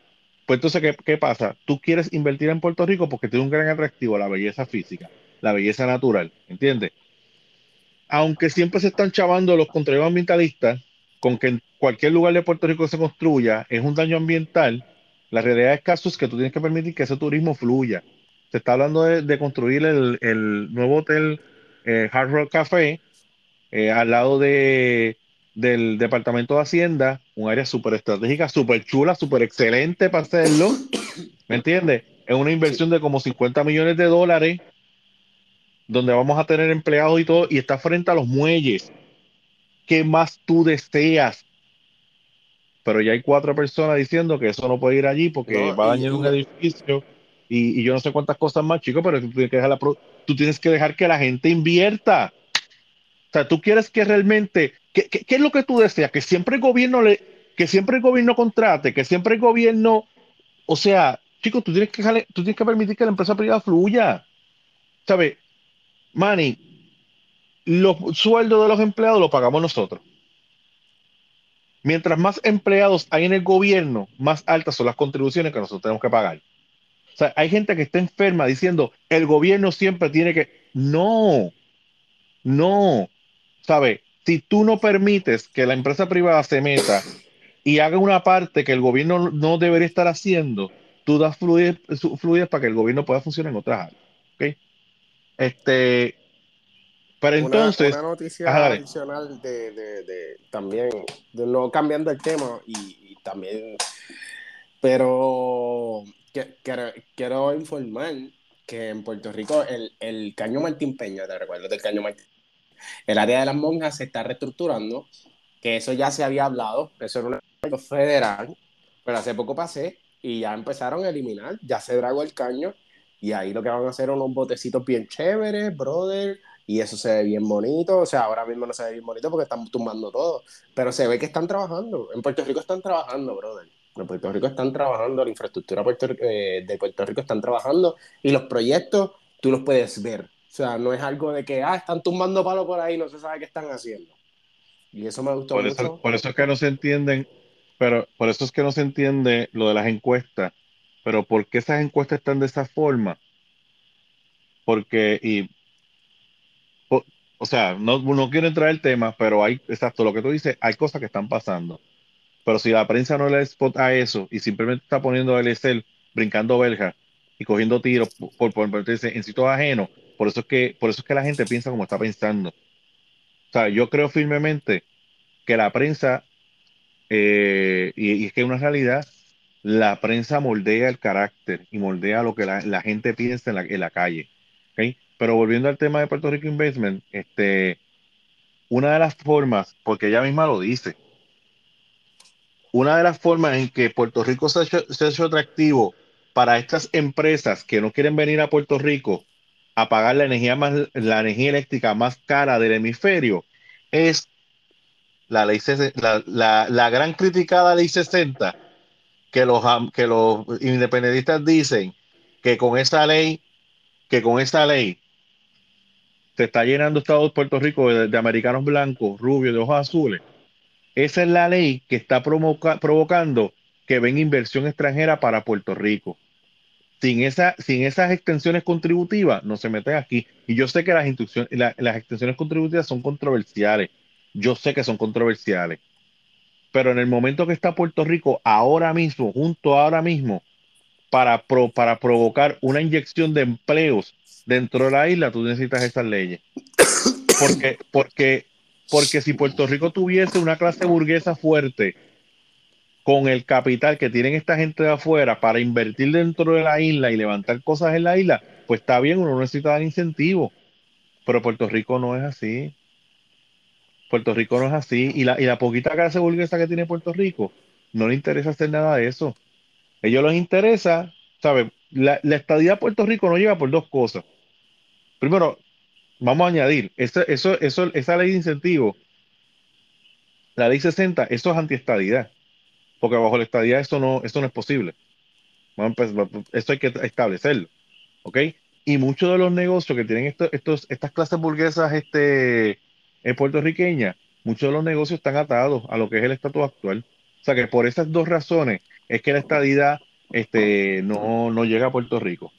Este, pero entonces tú tienes una inversión que está llegando a Puerto Rico, tú tienes compañías que sí quieren invertir y dejar dinero en Puerto Rico, y fabricar cosas en Puerto Rico y hacer cosas en Puerto Rico, pero de lo único que se habla es que nos están robando las playas, es que, que nos están robando nuestros terrenos, que nos están robando nuestras casas.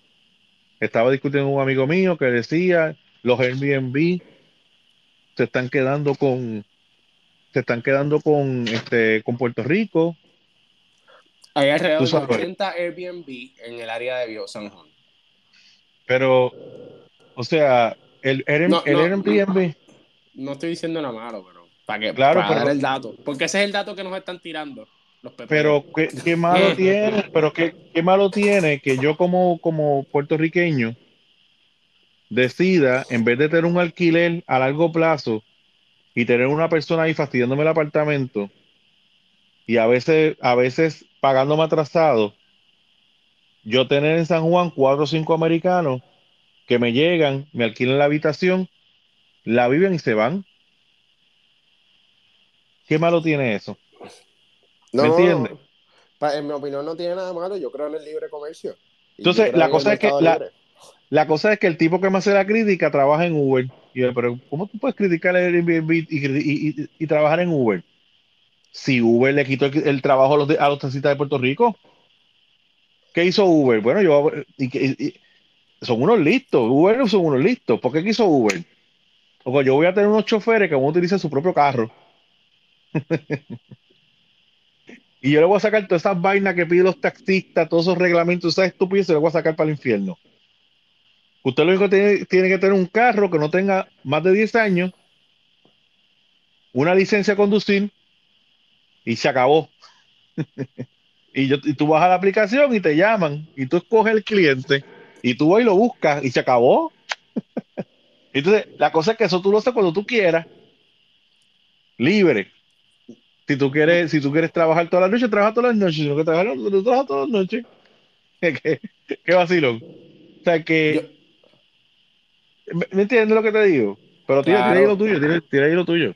No, yo, yo, una de las cosas que me gustaría hablar sobre, de lo que me gustó que habló la directora ejecutiva, fue que las áreas de crecimiento más significativas van a ser las áreas de biociencia, la industria aeroespacial y tecnología. Y uno de, de los datos que yo dije, ya, diablo, esto se escucha bello, es que en el área de biociencia, Puerto Rico es el, eh, es el centro de, manufactura número uno de los Estados Unidos, donde se fabrican 8 de los 15 productos farmacéuticos más vendidos en el mundo. O sea, esto es bello. O sea, aquí nosotros, ya eso nosotros lo sabíamos, obviamente, eso yo creo que yo lo he hablado contigo, no sé si dentro del podcast, pero aquí nosotros tenemos una, una industria de farmacia fuerte, sólida, ¿me entiendes?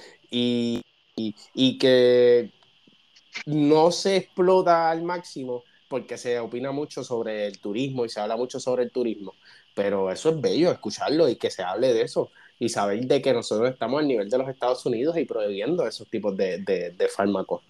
¿Me entiendes? Eh, yo creo que son oportunidades para Puerto Rico. Son oportunidades para Puerto Rico. Creo que, porque los Estados Unidos ahora mismo está, por la conversación que estamos hablando, que ahora sí voy a dar toda la data, como que los países, la globalización, mi gente, se está acabando. ¿Recuerdan de la globalización en los tiempos que decían que todo el mundo se iba a unir y que vamos a tener la misma moneda? Eh, Rusia, y China están llegando a acuerdos donde van a utilizar su moneda aparte.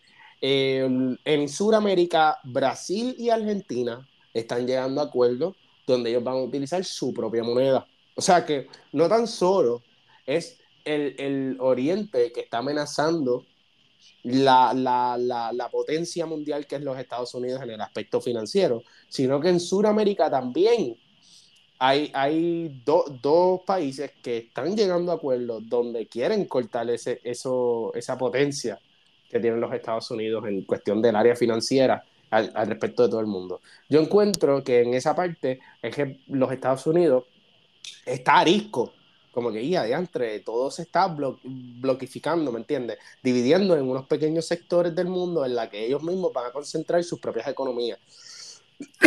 Yo lo encuentro muy bien porque Estados Unidos ha educado muy bien a, todos los países, lo ha educado muy bien de cómo debería funcionar la economía y yo creo que es el momento de que también los países digan, ya, ya entendimos cómo tú funcionas, nosotros también lo podemos hacer. Pero estos tipos de, de proyectos como InvestPR, lo, que, lo que traen es lo que aquí se ha hablado muchas veces de que Puerto Rico, al estar en un área estratégica, estar en el Caribe, en una área muy cercana a, la América del Sur, América Central y América del Norte, ¿me entiendes? Y cerca a España, porque nosotros también estamos bien cerca de toda esa área, porque estamos en el Caribe. Eh, como sector, no tan solo militar, sino que también esto de industria, Estamos en un área muy estratégica y los Estados Unidos van a querer hacer buenos acuerdos con los Estados Unidos y con nosotros. Y de nosotros va, eh, de nosotros, eh, la bola está en nuestra cancha, en qué nosotros vamos a hacer con lo que es los Estados Unidos. Está bien interesante todo lo que ella dijo, pero yo, a mí me gustaría enfatizar mucho en, en decirle a los que nos están escuchando este es el momento en la que tú te estás dando cuenta cómo esta señora habla de todas las industrias fuera del turismo que nosotros podemos utilizar. Este es el momento para que veas lo importante y lo valioso que nosotros somos en el punto estratégico que nosotros estamos. Y que a los Estados Unidos podemos llegar a acuerdo con, con los Estados Unidos, siendo Puerto Rico y ellos los Estados Unidos. Y yo creo que esto es parte de nosotros seguir moviéndonos hacia la estadidad. Yo creo que, mala mía, quizás yo estoy aquí en un viaje de quechu, pero para mí es seguir claro, porque es que nos necesitan, Rubén. No van a, no van a soltarnos así. Este, hay que ver, hay que ver cómo, qué es lo que quiere hacer Estados Unidos, cómo lo hacen. Este, ahora mismo, este, los retos económicos que está teniendo Estados Unidos son brutales. Este, el reto de, resto de Rusia, el reto de China eh, es intenso. Eh, también está ese, sentimiento que te explicaba, que el mundo le está diciendo a Estados Unidos, you know what, guess what, I'm here. Eh, por mucho tiempo ha, habido un mito donde decía que tú eras lo más grande, pero y que lo que todo lo que salía de ti era grande, pero, ¿sabes? Hay un mundo que está despertando y pues Estados Unidos durante mucho tiempo su único rival era Rusia la Unión Soviética, pero en la medida que cayó la Unión Soviética, que pues se acabó el peligro de una guerra nuclear pues, entre esas dos naciones, pero ahora tenemos un mundo eh, este, poli. Antes era bipolar, ahora es poliglobal. Ahora cualquiera tiene un arma atómica, nuclear, ahora cualquiera hace dinero y, pues este, Estados Unidos no tiene las libertades que antes tenía para operar en el mundo, para influenciar, para cambiar. Eh, por ejemplo, hace unos 30 años atrás, si China se hubiese puesto con los brincos que, que se ha puesto, hace rato Estados Unidos hubiese llegado a Taiwán, hubiese metido sus fuerzas en Taiwán y le hubiese dicho a, a China, ¿para dónde viene? ¿Me entiendes? Y ya el nivel de deuda. El, nivel de deuda, de Estados Unidos es, también bien alto, ¿sabes? Estados Unidos camina, camina sobre una navaja, ¿me entiendes? Camina sobre una navaja y, y tiene que haber gente inteligente que, que bregue con esto porque se le se pudiera explicar el país y, y no importa lo que en Estados Unidos, Estados Unidos puede estar una quiebra violenta y una recesión violenta y aquí se muere se empieza a morir la gente porque a la que empiezan a cerrar el negocio, la gente de la calle, las hipotecas, bueno. Bueno, lo que... pasa es que Biden, Biden está queriendo apostar a que él quiere levantar otra vez a una nación estadounidense donde se, sea manufacturera. Recordemos que, a futuro, en la visión a futuro del, que tenían los Estados Unidos, era en la que los acuerdos de, de, lo de, ah, de lo digital, que es los microchips y lo que hablamos casi ahora, pues ellos no eran el fuerte, pero ellos tenían unos acuerdos muy fuertes. ¿Me entiendes lo que te quiero decir? Pero eh, se están, se están dando, dando una situación donde los que le hacían la, la, la, la manufactura de sus productos se están revelando y están diciendo, tú me pagas muy poco por esto. A, a los estadounidenses sus productos les salen muy baratos, mi hermano. ¿Me entiendes?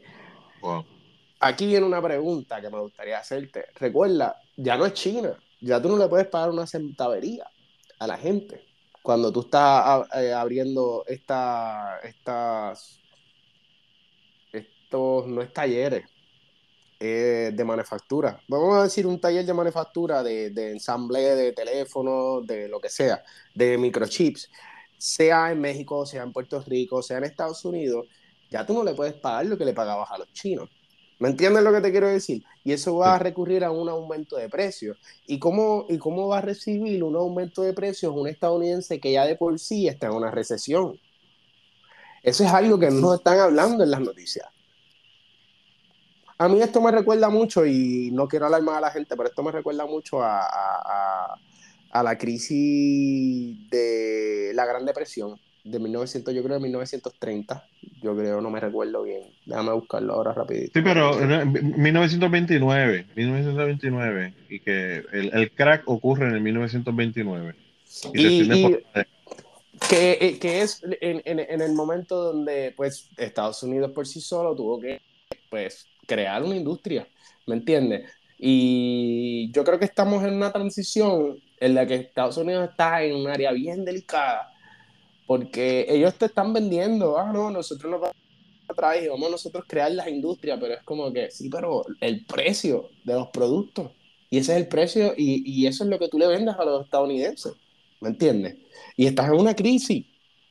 No sé, ahora, está bien delicado. Pero, pero fíjate, ahora, ahora el, yo no sé si lo que ellos están planificando hacer, estos bloques comerciales que se están estableciendo o se están estableciendo, sea beneficioso porque, por ejemplo, en el caso de China, China es una nación que el, secreto de su, de su crecimiento fue su apertura al mundo, su globalización.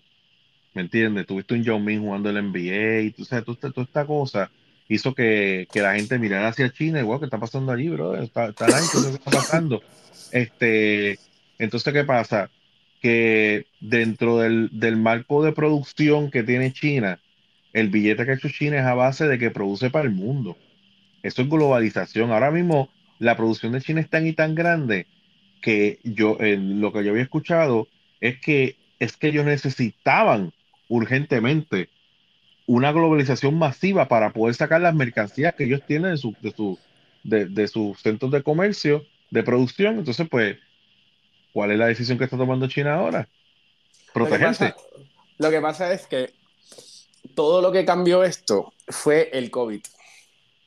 Ay, perdón por mencionarlo, nos van a tumbar el podcast. Todo lo que cambió esto fue la pandemia. Eh, la pandemia, eh, China, China entró en una crisis donde, donde los productos, recuerda que el trucazo que tenía China era que ellos exportaban tanto que el, que el costo de exportar era bien mínimo. Pero después de la pandemia, no sé si tú has comprado productos en China, pero después de la pandemia el shipping el o sea, se duplicó el shipping de los productos. ¿Qué pasa? Cuando, cuando China se da cuenta que es como que, ah, pues yo le voy a seguir subiendo los precios y ellos van a seguir comprando porque como quiera yo soy el que les está produciendo. ¿Me entiendes? Ahí yo siento que China se dio cuenta que tenía un poder, ¿me entiendes? Adquisitivo grande. Y ahí viene el, el, el, el proyecto de decir, pues mira, si yo soy el que produzco, porque yo me tengo que dejar llevar de tu moneda. Porque la el dividirlo en bloques, el mundo no es dejar de llegar a acuerdos, es dejar de utilizar la moneda americana. ¿Y qué pasa? El dejar de utilizar la moneda americana, los únicos que se perjudican son los Estados Unidos. Más nadie. Más nadie. Es todo lo contrario. Los, otros países, los otros países están gozando porque ellos dicen, ah, pues perfecto, que la deuda americana inmediatamente nosotros cambiamos otra moneda, ese dólar baja al piso. ¿Me entiendes? Y como ese dólar baja al piso, el pago de mi deuda, si yo lo hago con la moneda que nosotros estemos de acuerdo, se supone que esa moneda cueste más que el dólar.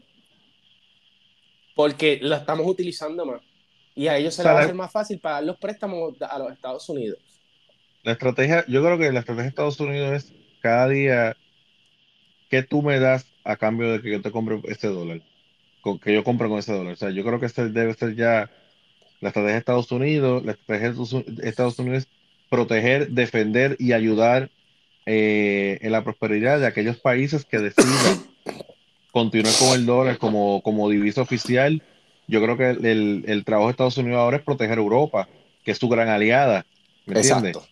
Estados Unidos siempre lo supo, si cae Europa, caemos nosotros, ¿entiendes? Sí, pero Europa, eh, pues, mala mía, pero eh, Europa ahora mismo, eh, ese mismo acto terrorista que hubo en, el, en el gasoducto en Rusia, ese, ese, acto terrorista fue en Europa.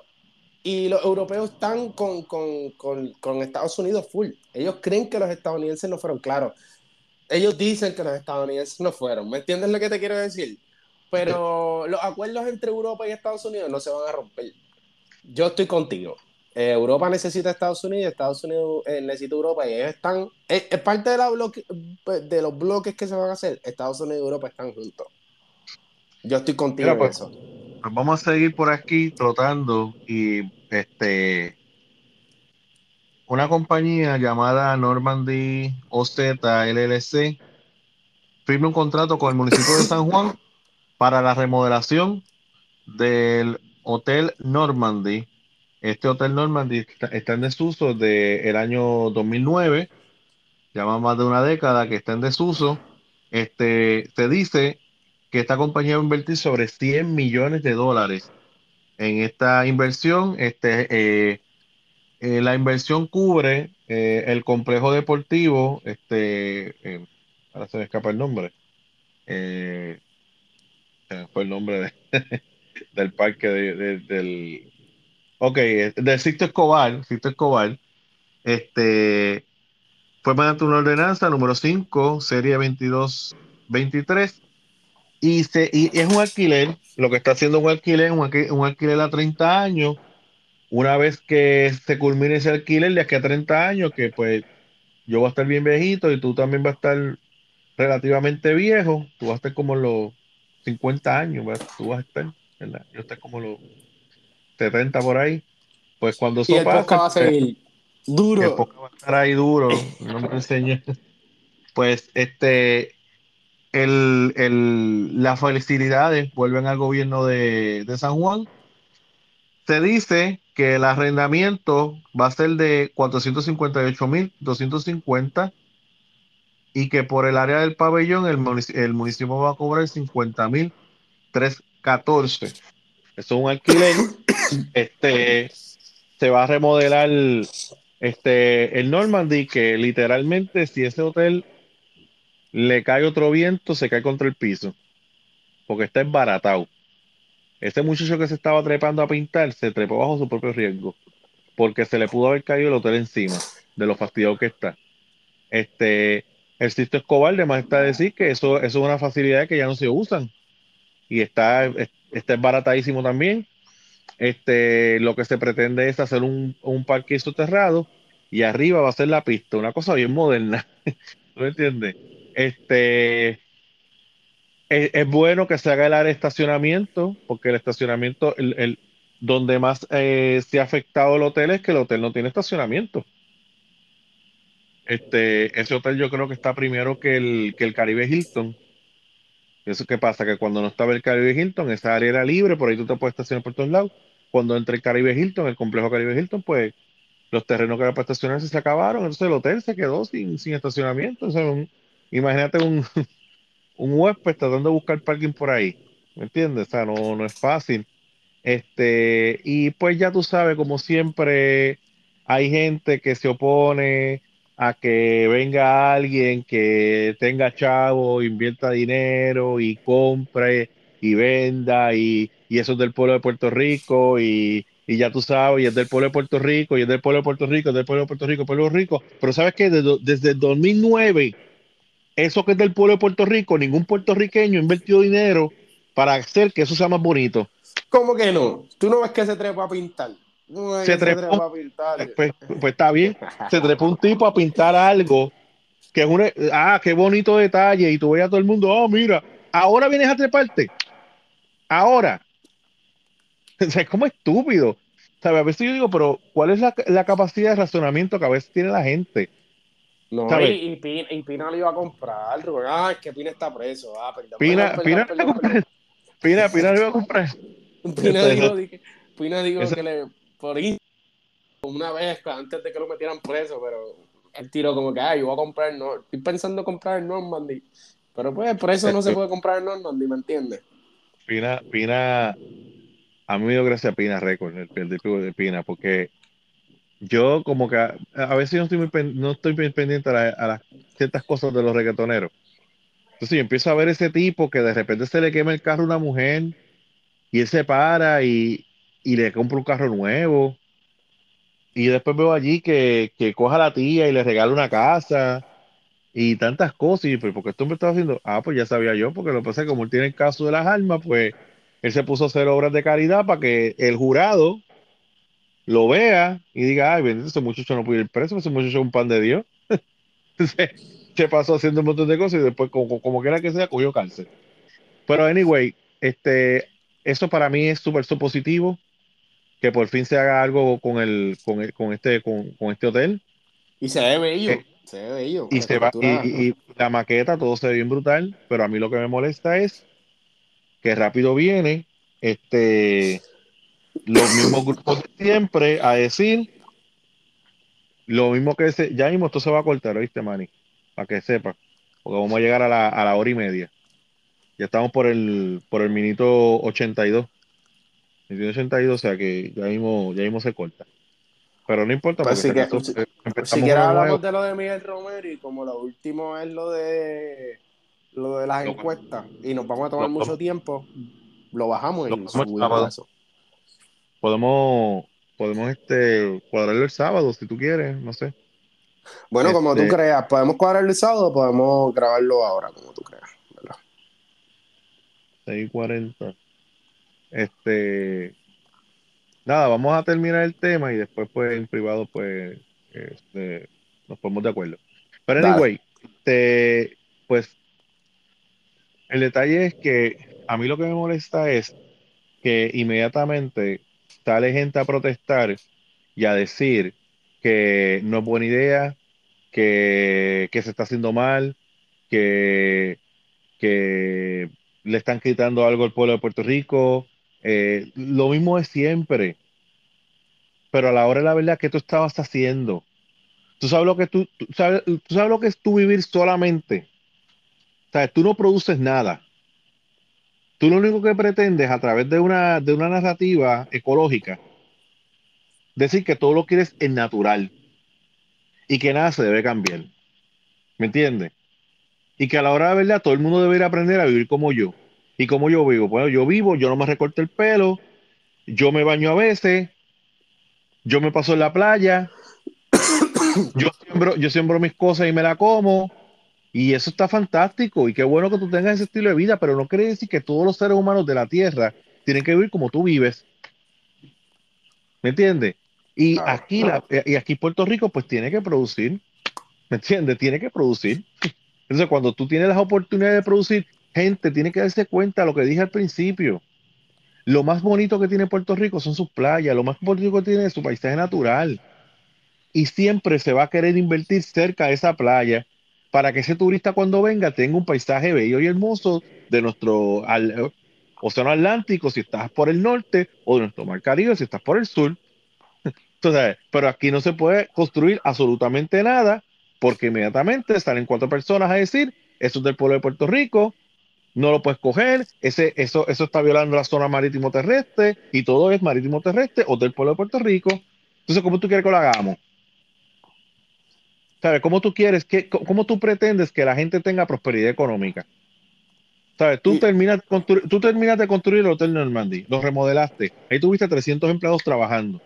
Después de eso se acabó la, la reconstrucción, abrimos el hotel y tú tienes a otros 300 empleados trabajando en, en, en las facilidades del hotel gente que no va a tener que estar buscando en el gobierno nada, gente que no va a estar buscando cupones, gente que no va a estar buscando tarjeta de la familia, gente que no va a estar por ahí. No, ya yo tengo mi sueldo, yo estoy bien, pam, pam, pam, la pasamos bien.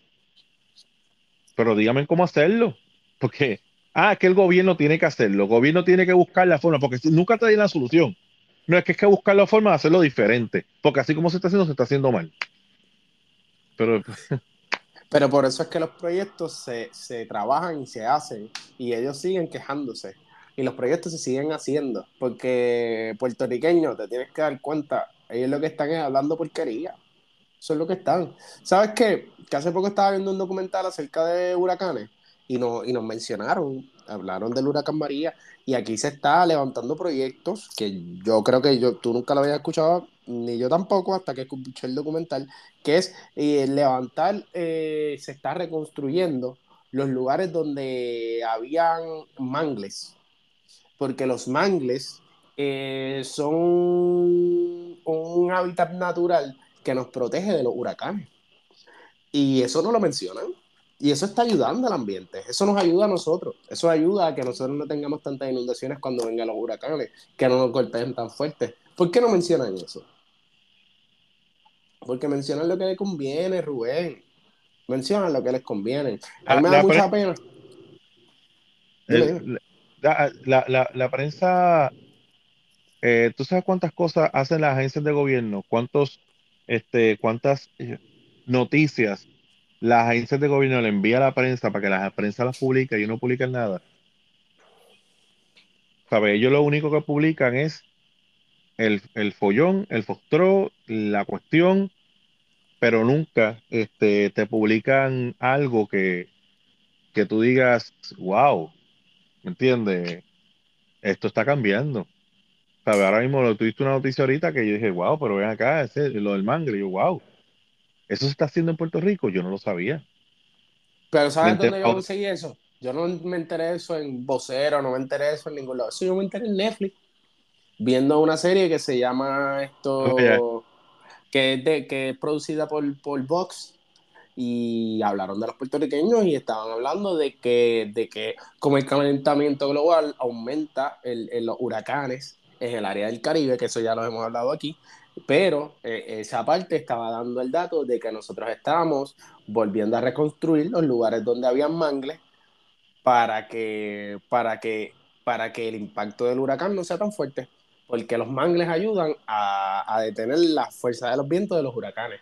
E inclusive están teniendo unos problemas porque el lugar donde más mangle hay es en Loís, pero como hay culturas afro, afrodescendientes de Eloísa, eh, ah, está habiendo mucha fuerza de poder porque obviamente esas personas no se quieren remover de sus casas por, su, por su, pero, pero la idea es removerlos para, para extender el mangle y dejar eso sin gente porque el, el, tener casas dentro de, de, ese tipo de hábitat es lo que crea la inundación en ese hábitat y después hay que ir a, a socorrer. Pero hablaron muchas otras cosas muy buenas de nosotros. Y aquí, aquí en Puerto Rico, donde estoy yo, lo que se habla es lo malo. Bueno, mi gente, nos quedan poquitos segundos. Este, gracias por haber estado con nosotros, Manny. Esta noticia quedó súper violenta. La vamos a expandir más adelante. Recuerde seguirnos en las redes. Estamos en Twitter, estamos en Facebook.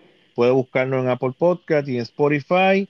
Se despide ustedes Rubén y Manuel Santana. Nos veremos en el próximo podcast. Saludos y nos veremos. Bye. Nos vemos, fue azul. Bye. Seguimos activos aquí, seguimos continuando la cuestión. Tuve unos, unos percances técnicos, pero estamos aquí discutiendo lo que hay. Manny, ¿estás bien? Estoy excelente, excelente. Estamos ready para Para continuar con como, los temas. Como este, este el plato fuerte del podcast. Este Sí, es el plato es que, fuerte. es que, papi, con todos los percances uno tiene que seguir bregando porque, como tú dices, este es el plato fuerte. Y tenemos la encuesta, la encuesta del nuevo día. Este, el nuevo día, pues, acostumbra a hacer este tipo de, de encuesta y, y básicamente, para, para el que no sepa, uno de los periódicos más importantes que tiene Puerto Rico es el Nuevo Día. O sea, que todo lo que ellos publican, pues la gente hace caso. ¿Me entiendes? Es un, es un periódico de mucha resonancia en, Puerto Rico. Y entonces, pues, este, siempre ellos acostumbran hacer este tipo de encuestas para tratar de medir, en algunas ocasiones, ¿verdad? Lo que se pretende es medir cómo está, el, cómo está la cosa, ¿verdad? Eh, pero muchas veces, pues, realmente lo que ellos quieren es influenciar de alguna forma el péndulo de las personas hacia dónde votan. Te vas a dar cuenta, Manny, que a lo, a lo mejor ya tú estás viendo ahora lo que son las encuestas, pero te, da- te vas a dar cuenta que siempre al final ellos siempre ponen a uno ganando, ta, ta, ta, uno ganando, ganando, ganando, ganando, ganando, ganando. Ya cuando se está acercando el día de las elecciones, se cierra la brecha. Tú sabes. Y aquí que tiene una ventaja como de 38 puntos, se reduce a punto y medio. Siempre es así, brother. Mira, tú sabes que para yo hablar de esto, primero nosotros tenemos, te- te- tenemos que hablar de lo que es, de lo que es el fenómeno Jennifer González. ¿Ok? O J, Jago, que por ahí le dicen. Jennifer González viene desde abajo, este, estuvo en la Cámara, fue presidenta de la Cámara y fue ascendiendo políticamente hablando, ¿verdad? Pero Jennifer González, si tú te recuerdas, ella empieza a realizar una serie de acciones que denotan unas intenciones, un, un deseo, algo que había dentro de ella que ella quería bregar. Yo creo que el cúmulo de todas las acciones que ella comete para proyectarse como futura candidata a la gobernación es esta, que fue y se casó. Se casó con Jovín. Mira, voy a tratar de, de, de no ser tan, tan agresivo.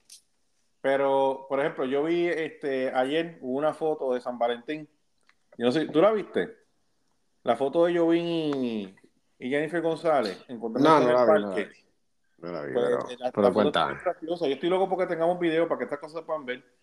Pues la foto está bien graciosa porque él llega con unas flores y, y- y- y- eso aparenta ser como una persona como que de lejos tirándole fotos a ellos. se ve, se ve el tipo llegando así con la flor y se le tira encima y la besa y todo revolú y eso parece como que de lejos hay una persona que, que le tira la foto y filtra las fotos a la red. Una cosa así bien loca. Qué coincidencia. Sí, sí, una coincidencia bien cañona. Es como cuando, cuando LeBron James le va a regalar un carro a alguien que de repente aparece alguien con una cámara. Y ah, mira, qué bueno es LeBron LeBron James regalando carro. Pues eso mismo, o sea, siempre hay una foto en el momento indicado. O sea que hay cosas que se ven con un poquito fake dentro de lo que trata de hacer la, la comisionada residente. Pues entonces ella siempre ha hecho los pininos, o sea, ha estado una, en un, con unas ambiciones, unas ambiciones políticas que no está mal, o sea, cualquier persona tiene ambiciones políticas, hágalo, ya se acabó. Este, y entonces pues forma su familia, este, se casa, pero antes de eso este, se hizo la bariátrica para perder un poquito de peso, este, y pues todo, revuelo de cosas. Lo mismo, el, lo mismo del proyecto este de estatus, ¿sabes? Una de las mejores cartas de, presentación que ella tuvo o que ella va a tener eh, en caso de que, de que haya una primaria es precisamente eso.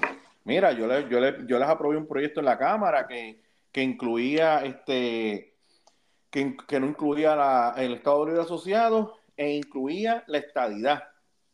Auto, auto, auto ejecutó, eh, una autoridad que se una, una estadidad que se podía auto ejecutar. Entonces, pero ¿qué pasa?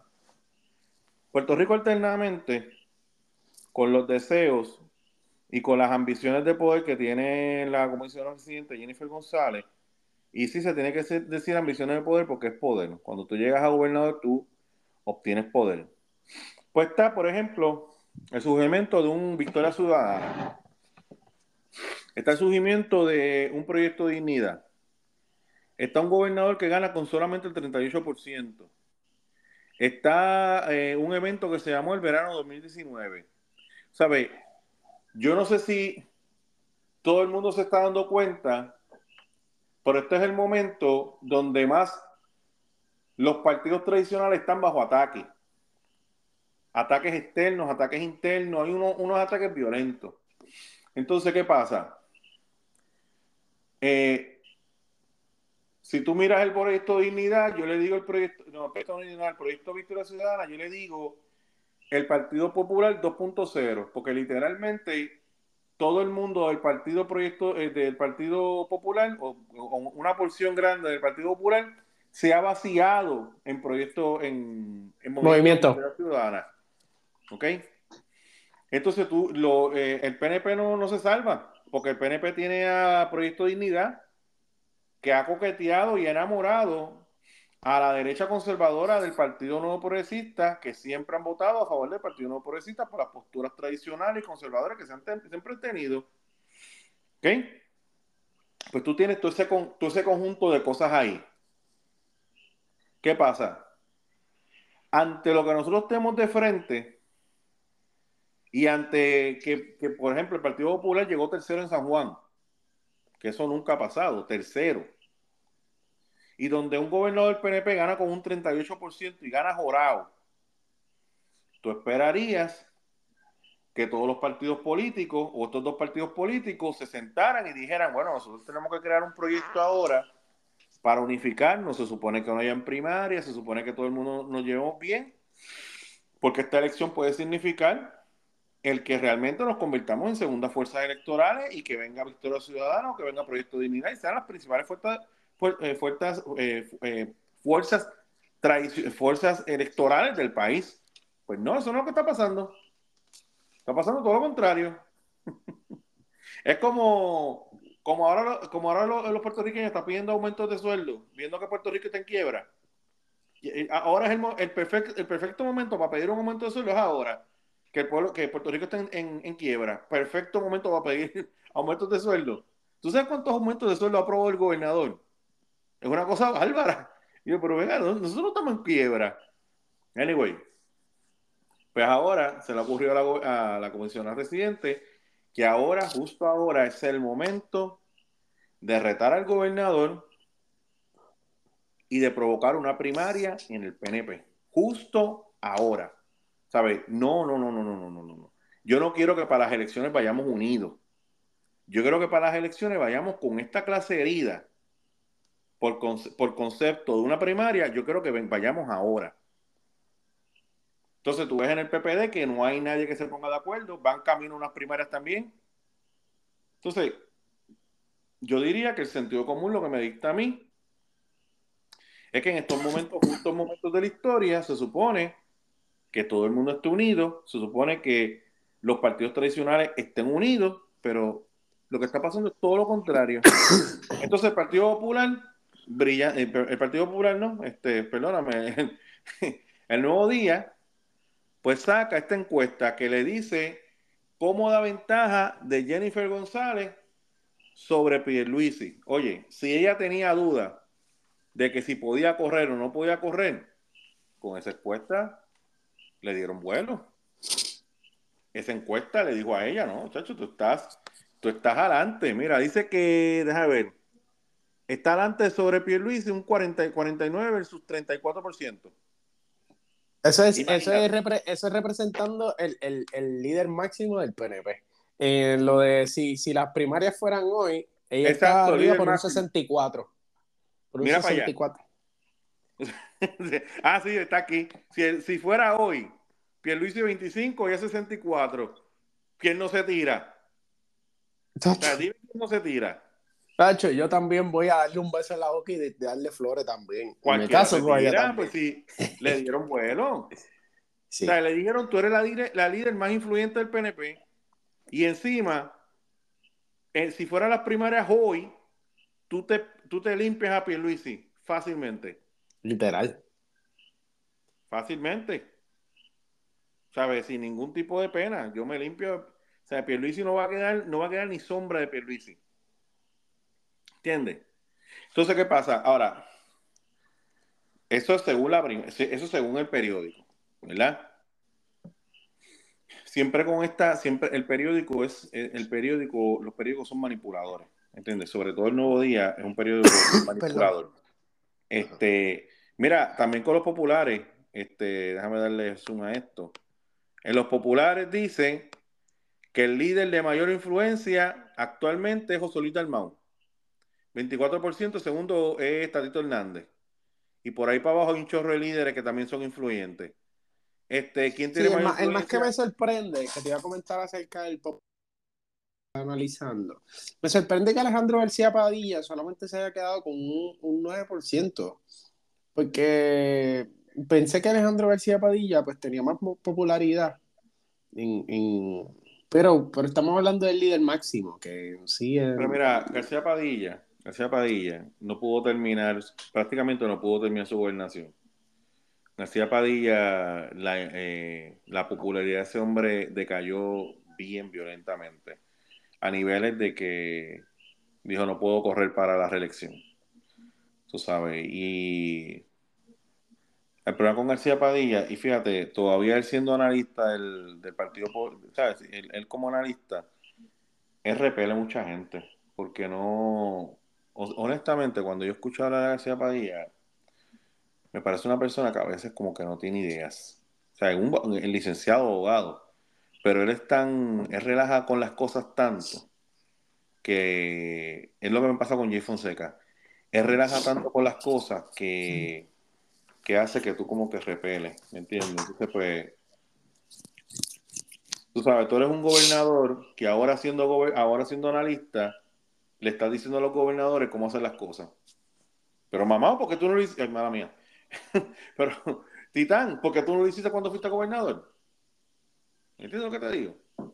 Entonces, ahora, ahora, como, ahora como analista, como que repentinamente, es lo que le pasa a, a Aníbal Acevedo ahora de, de, analista, es como que repentinamente le llegaron todas las ideas que no le dio siendo gobernador.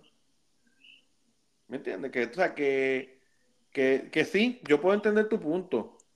Pero yo creo que García Padilla tiene que salirse de los medios.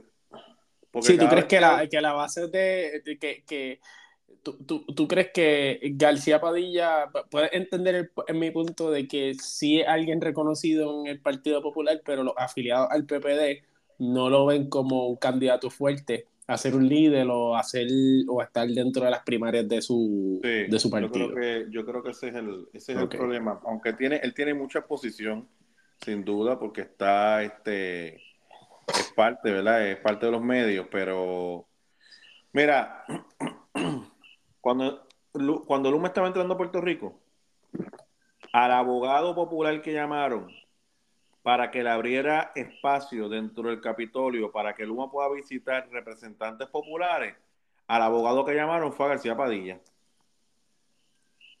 Entonces, esa misma persona se va a Noti1 a criticar el contrato de Luma.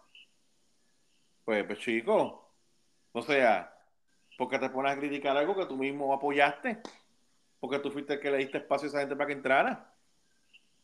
¿Me entiendes? O sea que ¿Tú no, veías a Carlos Romero Barceló con un programa de radio y fue ex gobernador. Yo nunca vi a Pedro Rosselló con un programa de radio. ¿Tú te crees que si Pedro Rosselló no hace un programa, de radio, ¿tú te crees que ese, ese programa no va a tener unos ratings más cañones en la historia de Puerto Rico? Pues claro que sí. Todo el mundo va a querer escucharlo. O sea, tú no ves, yo nunca vi a Hernández Colón con un programa de radio. Pero García Padilla y Aníbal Acevedo son los únicos dos gobernadores que les gusta seguir hablando. Y es pasando bochorno, porque a veces, a veces yo escucho a, Aníbal Acevedo y lo, que, y lo que está por ahí pasando bochorno. Porque a la gente le recuerda las cosas que hizo. Y, y, te pregunto, Rubén, tú que tienes más conocimiento de política que yo, en cuestión de las primarias del PPD hacia la, para la gobernación, eh, veo que está Juan Dalmau con un 24%, Carlos Delgado Alteri con un 28%, que eso, recuerden que la gobernación sería para 2024. Un 24% y un 28% es nada, literal. Sí, pero ellos, están metiendo, pero están metiendo a Delgado Altieri, pero Delgado Altieri en ningún momento ha dicho que quiere correr para las primarias. ¿Y, quién tú, ¿y quién tú metiendo a la brava.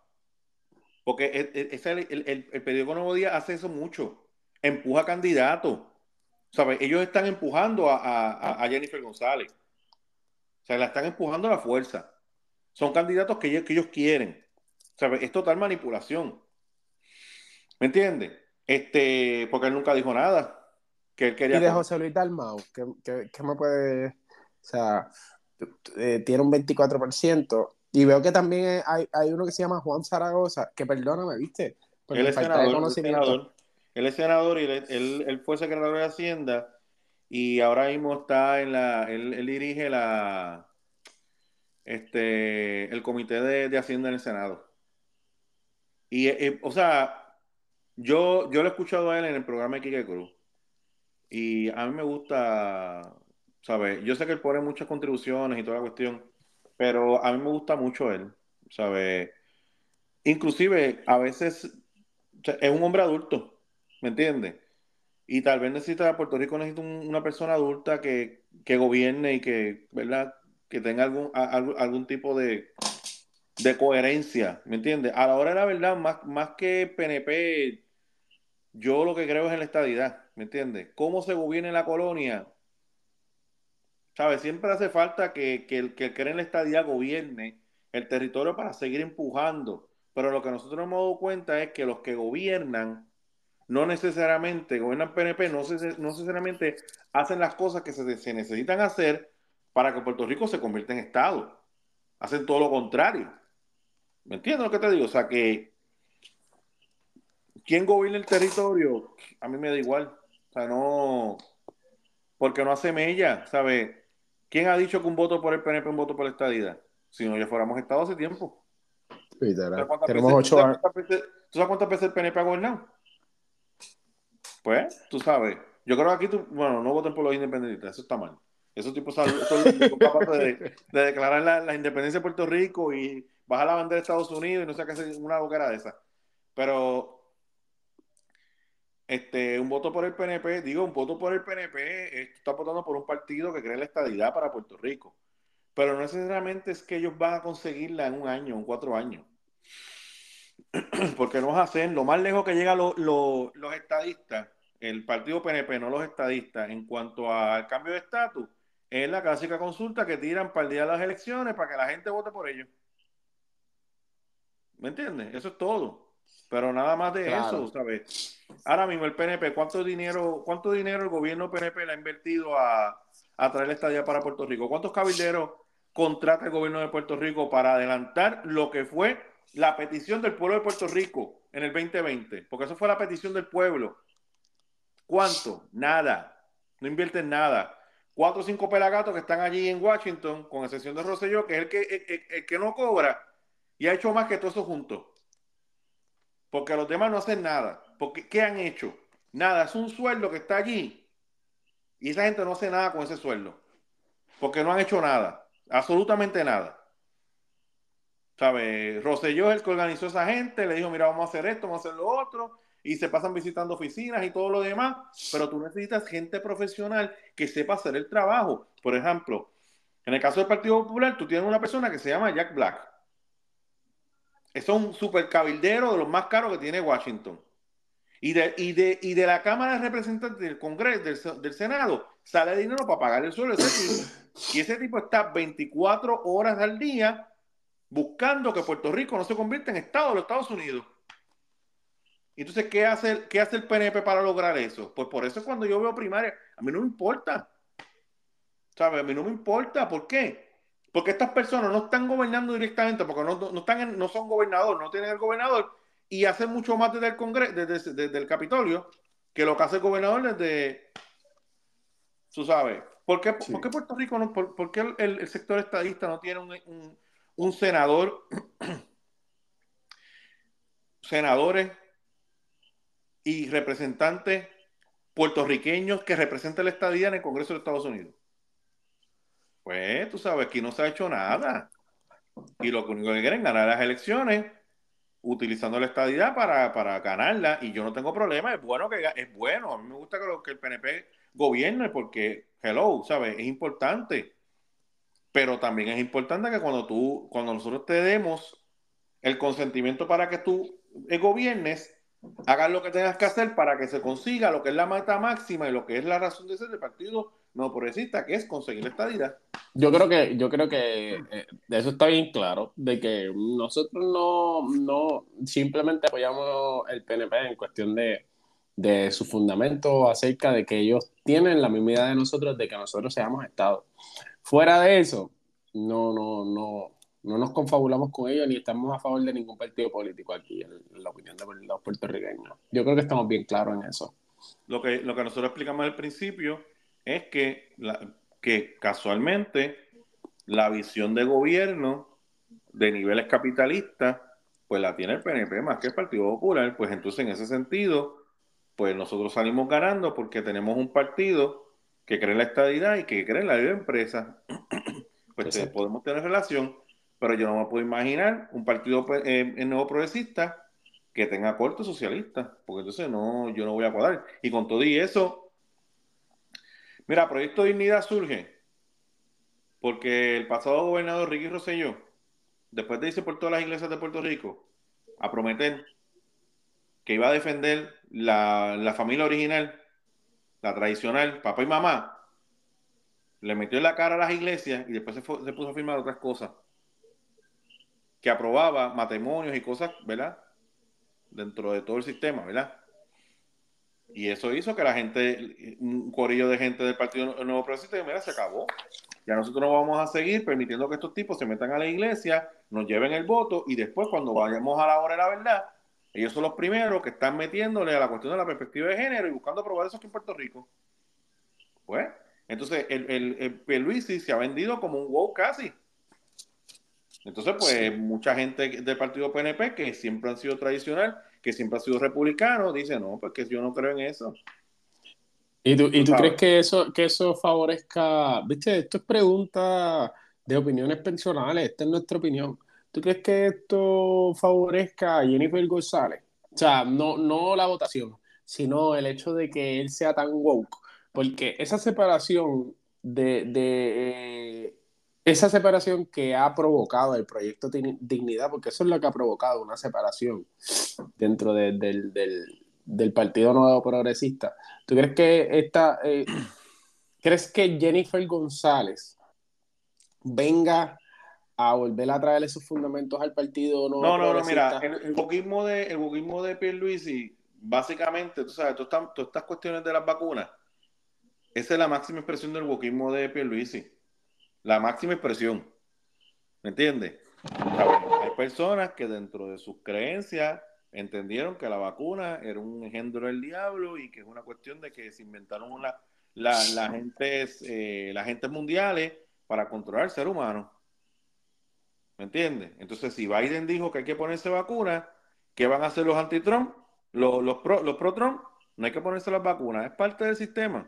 ¿Me entiendes? Llevarle la contraria. es así.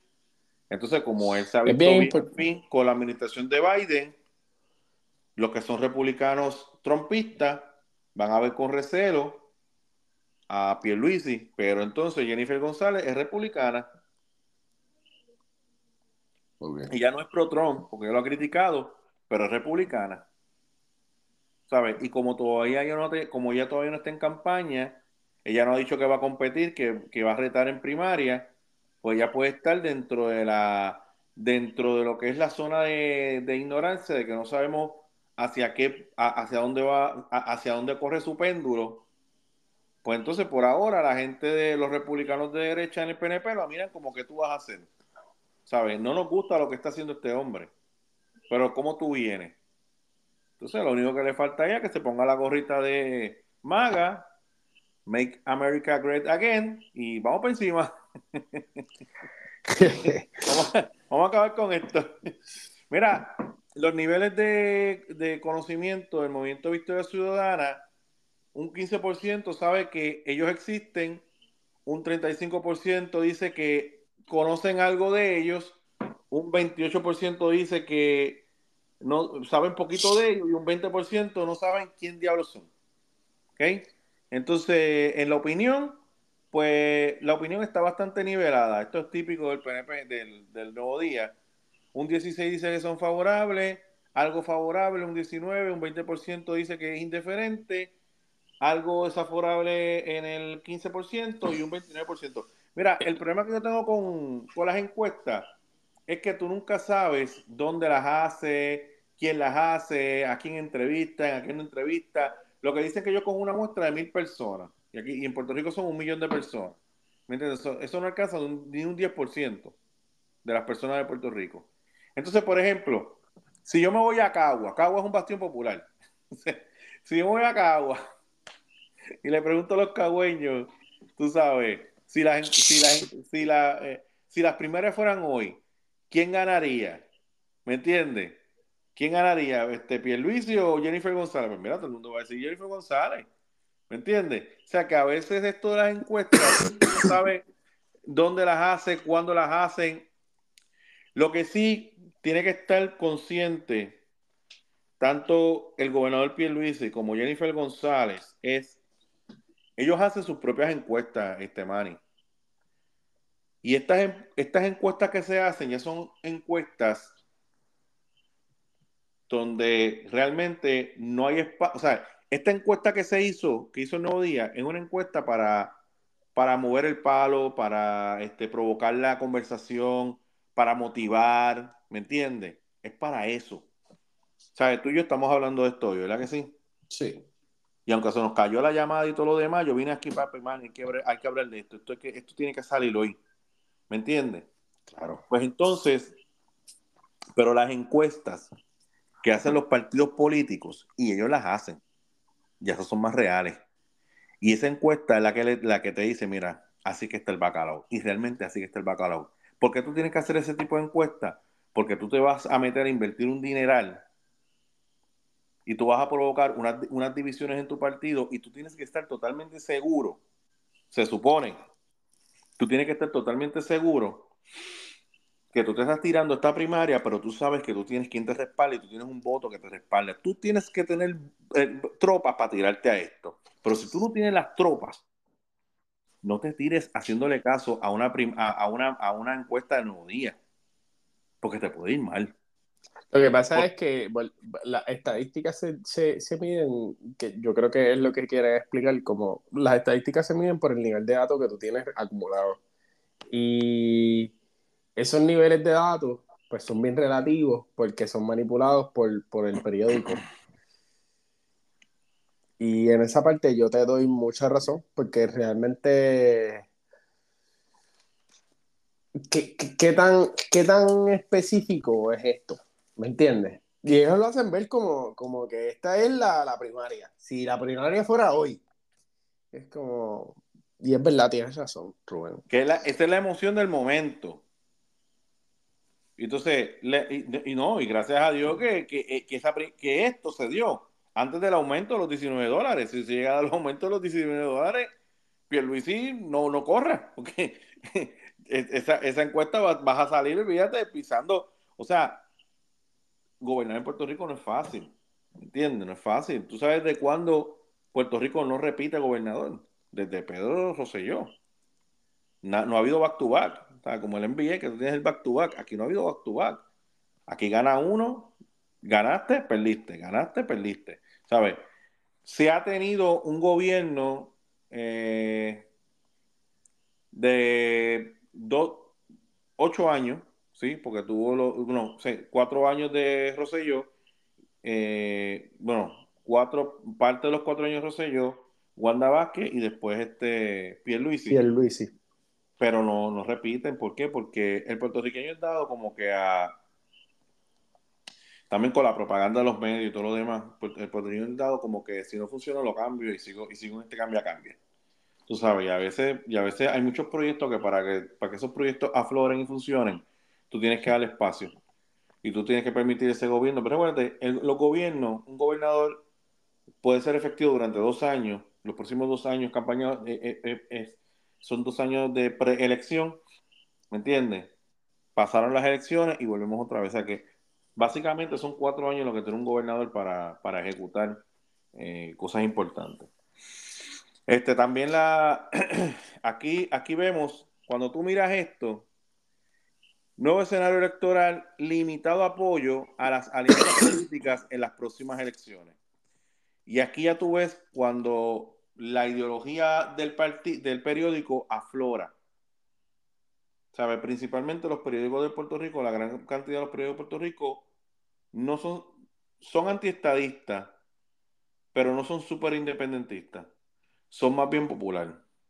Entonces, como, como, como esta, esta alianza de, como esta alianza del movimiento Victoria Ciudadana y el Partido Independentista Puertorriqueño, a quien más va a afectar es al Partido eh, Popular Democrático, el periódico dice, fíjate, las alianzas no están bregando, no están bregando las alianzas, eh, nadie quiere ser, nadie quiere ser embeleco, este, nadie está de acuerdo. Dice que el 46% está en contra de la alianza. El 44% está en contra de la alianza del Partido Independiente Puertorriqueño y el partido y el movimiento Victoria Ciudadana. ¿Ok? Y hay un 26% que dice no estoy ni a favor ni estoy en contra. O sea que cuando tú sumas, esos vuelven para otro lado. Y hay un 7% que dice que no está seguro. Pues cuando tú vienes a verlo, el porciento de los que están a favor es un 19%. Pero yo creo que eso es ya el partido, este, el periódico Nuevo Día haciéndole un favor al Partido Popular. ¿Por qué? Porque estas alianzas a quien más afecta es al Partido Popular, no al Partido PNP. El Partido PNP que le hace daño es eh, el movimiento Victoria, eh, Proyecto, Dignidad, Proyecto Dignidad. ¿Quién es, es, es quien le hace un fuerte daño? Por eso es que yo dije, si yo fuera a los partidos tradicionales y fuera jefe de los partidos tradicionales, yo me reuniría con el equipo de trabajo y meto un cantazo sobre la mesa y le digo, mira, para el infierno las, las primarias, eso hay tiempo para otro momento. Si tú quieres ser gobernadora, fantástico. Espérate estos ocho años que yo sea gobernador y tírate a lo que tú quieras. Pero ahora mismo, lo que nosotros necesitamos es proyectarnos unidos, nada de separaciones, nada de chismín, nada de cuestiones, proyectarnos unidos, amarrar nuestra base, amarrar esos votos perdidos, traerlos para atrás e ir a la gobernación, e ir a las elecciones con un partido unido y meter un cantazo sobre la mesa y decir a estos partidos, a estos partidos pequeños, estén tranquilos, nosotros hemos sido gobierno durante un montón de tiempo. Han habido cosas que están bien, hay otras cosas que están mal. Si tú gobiernas va a pasar lo mismo. Porque hay cosas que están fuera de nuestro control. ¿Me entiendes? Ahora mismo nosotros no nos gobierna, no nos gobernamos nosotros, ahora nos gobierna una, junta de control fiscal. Y esa es la gente que está con los, con los controles haciendo un montón de cosas. Pues si yo fuera ellos, solicitaría que por el momento y por justo en este momento vayamos heridos, porque esta próxima elección va a ser bien importante para tú causar una buena impresión en el pueblo de Puerto Rico. Pero entonces, si tú en esta elección te vas, te vas dividido, vas y pierdes las elecciones por una sanganería, no, no, no tiene sentido. ¿Sabes? Yo creo que ahora es el momento donde Puerto Rico, donde los partidos tradicionales deberían dejarse esa bobería, ponerse de acuerdo y zumbar. Ya para, la próxima, para, para, para el próximo ciclo electoral, pues ya que quiera tirarse para primera, que se tire para primaria. Pero en estos momentos, tú lo que tienes es, que, o sea, tú tienes que quitarle ese sabor que se quedó en la, en, en, en la boca de estos, de estos dos partidos, eh, de estos dos nuevos partidos, quitarle ese sabor quitarle ese, ese, ese ímpetu, esa, esa cosa de que tú dices, ah, puedo ganar. No, no, no, papito, cógelo con calma. Aquello fue una casualidad. Aquello fue que veníamos de, del COVID. Aquello fue que veníamos de un temblor de tierra. Aquello fue que venimos de, de, de que votaron un gobernador y todo este revolú de cosas se ha mezclado. Y tú te aprovechaste y te metiste en esa corriente. Pero vamos a, check, vamos a un check to reality. Esto es lo que hay. Y nosotros seguimos siendo la fuerza electoral de este país. Y, o sea, y tú no has sido gobierno, tú no has gobernado, tú no has tenido ni la mitad de los problemas que, nosotros hemos tenido, que hemos tenido que bregar. Así que usted se quedó en una esquinita y usted habla cuando la gallina me... Una, cosa así. Porque a la hora de la verdad yo los he escuchado hablar, Manny.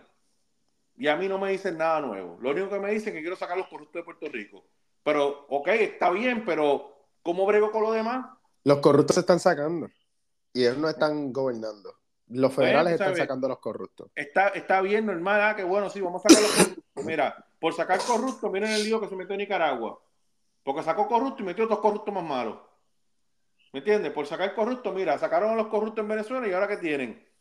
A un contrallado que domina todo y no permite que se vean las cosas malas que. O sea, claro, claro que es un gobierno justo, pues claro que lo hay, pero si no hay prensa para fiscalizar.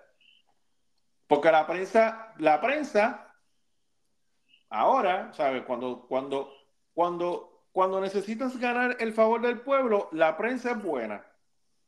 Pero cuando ganas y la prensa empieza a, empieza a reclamarte lo que tú prometiste que tenías que hacer, oh, ahora la prensa es mala, ahora la prensa es corporativa, ahora la prensa hay que cerrarla, porque lo que está haciendo es haciendo daño a lo que queremos hacer. ¿Entiendes? Yo creo que, claro yo creo que el más perjudicado que se ve en estas encuestas es el Partido Popular Democrático. Creo que el Partido Popular, como estás diciendo, creo que, que lo hablaste de los dos partidos, pero creo que el Partido Nuevo Progresista tiene la oportunidad de poderse tirar unas primarias porque pienso que Jennifer González, ah, no dejándome tan solo llevar de de las estadísticas del nuevo día, sino que verdaderamente ya se ha hecho presente en, en, muchas de las cosas de la política del país. Yo creo que el partido PNP se puede dar el lujo de darse unas primarias. Ahora, el Partido Popular, tan solo por ver estas encuestas, tú te ves lo dividido, tú ves lo dividido que están. ¿Me entiendes? Que verdaderamente no, no, no, no tienen una cabeza en su partido.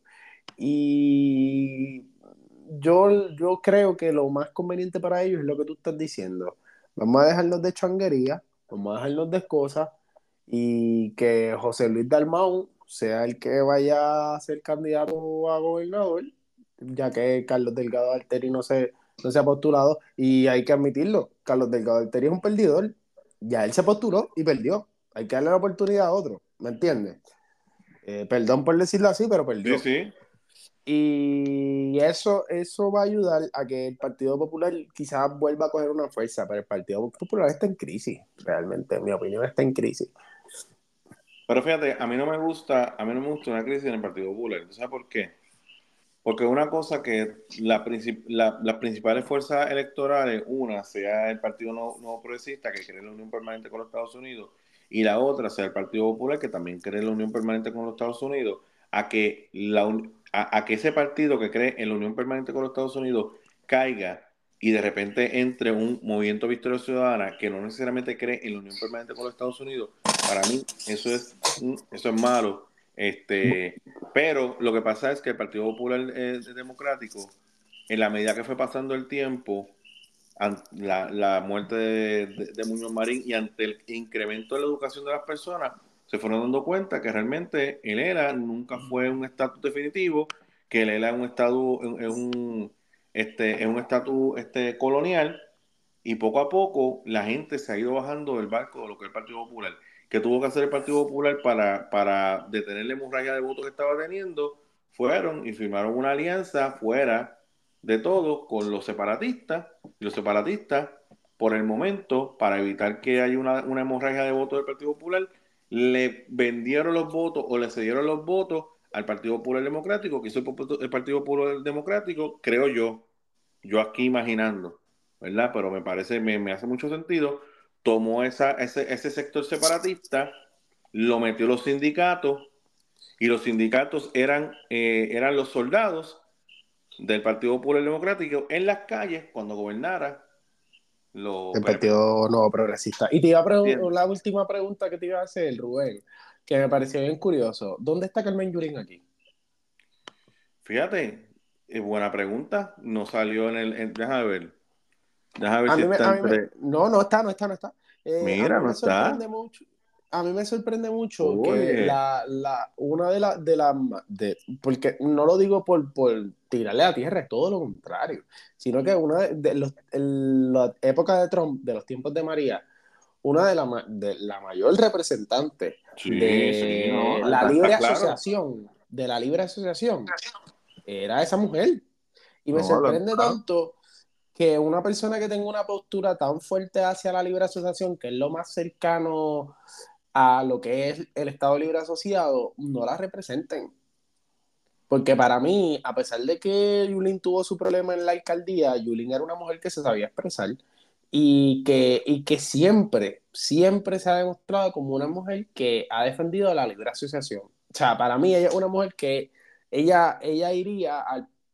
Para mí el Partido Popular Democrático necesita un cambio y es el cambio en la que dejemos de estar en lo tibio del Estado Libre Asociado y que ellos se, se fundamenten en lo que es la libre asociación.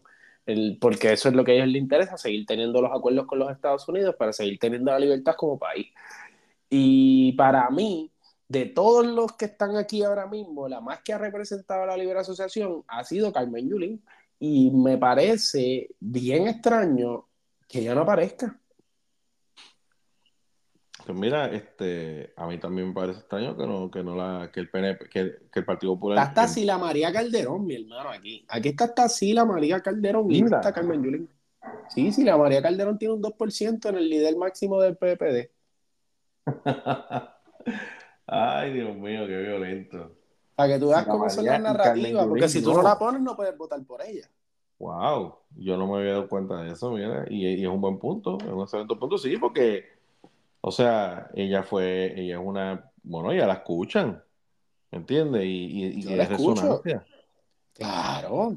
Pero mira, este, pues mira, no sé, de verdad que, pero eso, eso debe, eso debe decirte, eh, porque todo el que está ahí está con una razón y hay un motivo por lo cual tú lo, tú lo quieres dejar allí, ¿sabes? Y el, y el partido y el periódico El Nuevo Día lo hace por eso mismo si no la tiene allí es porque, wow, ¿sabes? Está brutal porque salió de las consideraciones del, nuevo día. Y eso, pues, eso es que tú perdiste mucho, mucho, mucho en toda esta revolución de cosas y ha perdido mucho.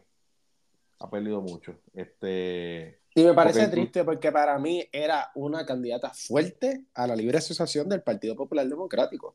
Porque fue. o sea, no, no, no es la viendo en el ojo pero realmente era una persona que cuando ella sabía hacer su política, ¿me entiendes? Es politiquería, obviamente que es politiquería, aquí no se está diciendo que ella hizo nada importante, pero mucha, eso es una de las cosas que el Partido Popular, la gente de los populares se dejan llevar, ah, no, tú estás defendiendo a Puerto Rico, y ella era de las que más tuviste que ella se encojonó con, con, con Trump y todo y no, no, le importó encojonarse con Trump y eso Pero le encantó a los populares. Fíjate, ella, ella, ella llegó tercera en la primaria, ¿me entiendes? Y, ¿sabes? Lo que pasa es que, ¿sabes? El Partido Popular es ELA, ¿me entiendes? Libre asociación, eso es otra cosa. Entonces, yo creo que poco a poco los que creen en la libre asociación se están yendo por el Partido Movimiento Victoria Ciudadana.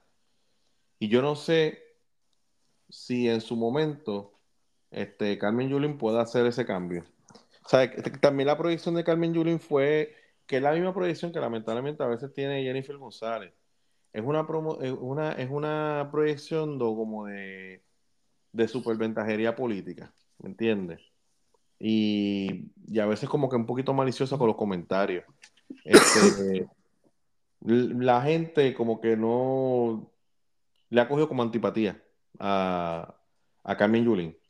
Y eso puede ser mi, esa puede ser mi conclusión, pero de verdad que está bien extraño. Está bien extraño que, que- Pero que estaría no bien interesante, no te creas, esto, sí, yo sé que no, no, no nos está escuchando, pero si Alessandra Lugaro nos está escuchando, mamita, ya tú perdiste, búscate a Carmen Yulín que los representa en Movimiento Victoria Ciudadana.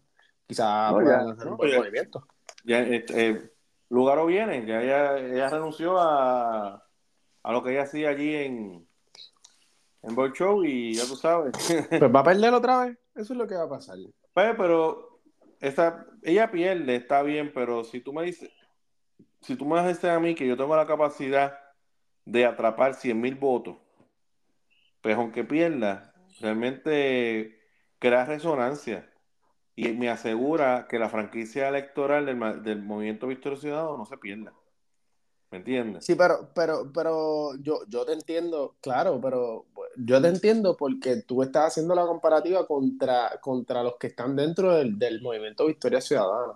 Pero yo siento que, que, que así como Manuel Natal, que era del Partido Popular, hay- y como muchas veces tú dices, hay muchas personas en el Partido Popular que, ok, Movimiento Victoria Ciudadana necesita coger una postura. Yo sé que ellos están pichando, pero aquí nadie va a ganar si tú no tomas una postura acerca del estatus. Es mi opinión. Yo no estoy diciendo que eso es la realidad de Puerto Rico. Pero yo siento que el puertorriqueño se mueve mucho mediante eso, ¿me entiendes? Mediante el estatus. ¿Qué va a pasar con el país? Y yo, yo creo que si Victoria Ciudadana llega, como tú dices, pues, para el Partido Popular Democrático, eh, eh, sigue siendo ELA. Si el movimiento Victoria Ciu- Ciudadana aprovecha esa oportunidad de poder, de poder dar ese, mo- ese movimiento de nosotros vamos hacia la libre asociación y buscan, eh, buscan personas como Carmen Yulín, que a pesar de que yo no soy muy fan de Carmen Yulín, pero admito que es una persona que sabe mover gente, ¿me entiendes? Y sabe hablar, y sabe mover sentimientos, y sabe hablar de boricua, ah, nosotros los puertorriqueños, nosotros los boricuas. Y a mí me, me- me parecería interesante para, para, para el combate, para el combate de votos. Pero, pues, lo que yo, lo que yo entiendo es que. Aquí pues, yo den un viaje, no me hagas caso. que- estoy es que le- a dar un viaje. Por eso, pero el mismo efecto que provoca Carmen Yulín es el mismo efecto que provoca Lúgaro. Sí. ¿sabes? Pero, pero en el caso de Lúgaro, en el caso de Lúgaro es mucho más positivo. En el es es que Carmen Yulín se vio bien buscona, bien, pero bien buscona, brother. O sea, una cosa que, que tú no podías, tú sabes, yo pudiera, yo pudiera verme más, más inclinado si yo fuera, ¿verdad? Y creyera en las cosas, yo pudiera, yo pudiera ver más inclinado en votar por Lúgaro que votar por Carmen Yulín. Uh, Sí. ok. Pero no, yo no votaría ni por Lugar ni por Carmen Yulín. Lo que pasa Pero es no, que. no. Pero, ¿sabes? Mucho de lo que dice Lugaro hay cosas que son. O sea, ella, va- ella habla más coherente. Pero lo que hace este la otra, este Yulín. Carmen Yulín, muchas veces criticar por criticar. Criticar porque tú tienes que criticar el liderazgo. ¿Me entiendes? Pero a la hora de la verdad, tú tampoco tienes la- las ideas más brillantes para solucionar los problemas de Puerto Rico. Porque la idea es tener las ideas brillantes.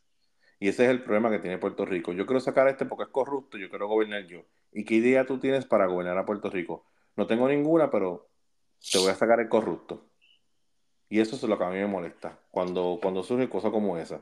¿Sabes? Bukele quería sacar a los corruptos, pero él ha demostrado día a día que él sabe porque lo estaba sacando y mira, el país le está corriendo, fantástico. Pero esto, ¿sabes? Ya nosotros, mira, la misma, la misma, este Wanda- eh, la misma Jennifer González, ¿por qué tú quieres ganar las elecciones? ¿Cuál es tu empeño con las elecciones? Porque simplemente tienes la meta, siempre quisiste ser la gobernadora de Puerto Rico. Por eso. O nosotros estamos para eso. Lo siento, pero nosotros no estamos para eso. En estos momentos de nuestra vida, justo, justo en estos momentos de nuestra vida, nosotros no estamos para eso.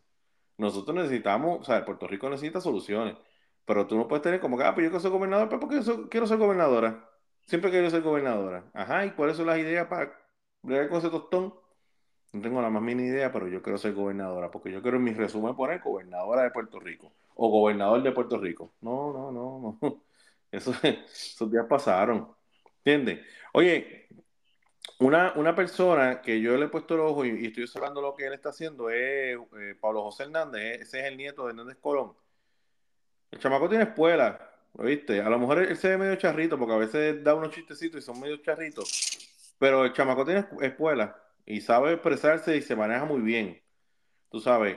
¿Qué Yo creo que el partido PPD, yo creo que el partido P- eh, PPD, una de las eh, formas, yo creo, que, yo creo que el partido PPD tiene que volver a las bases, es mi opinión, a las bases.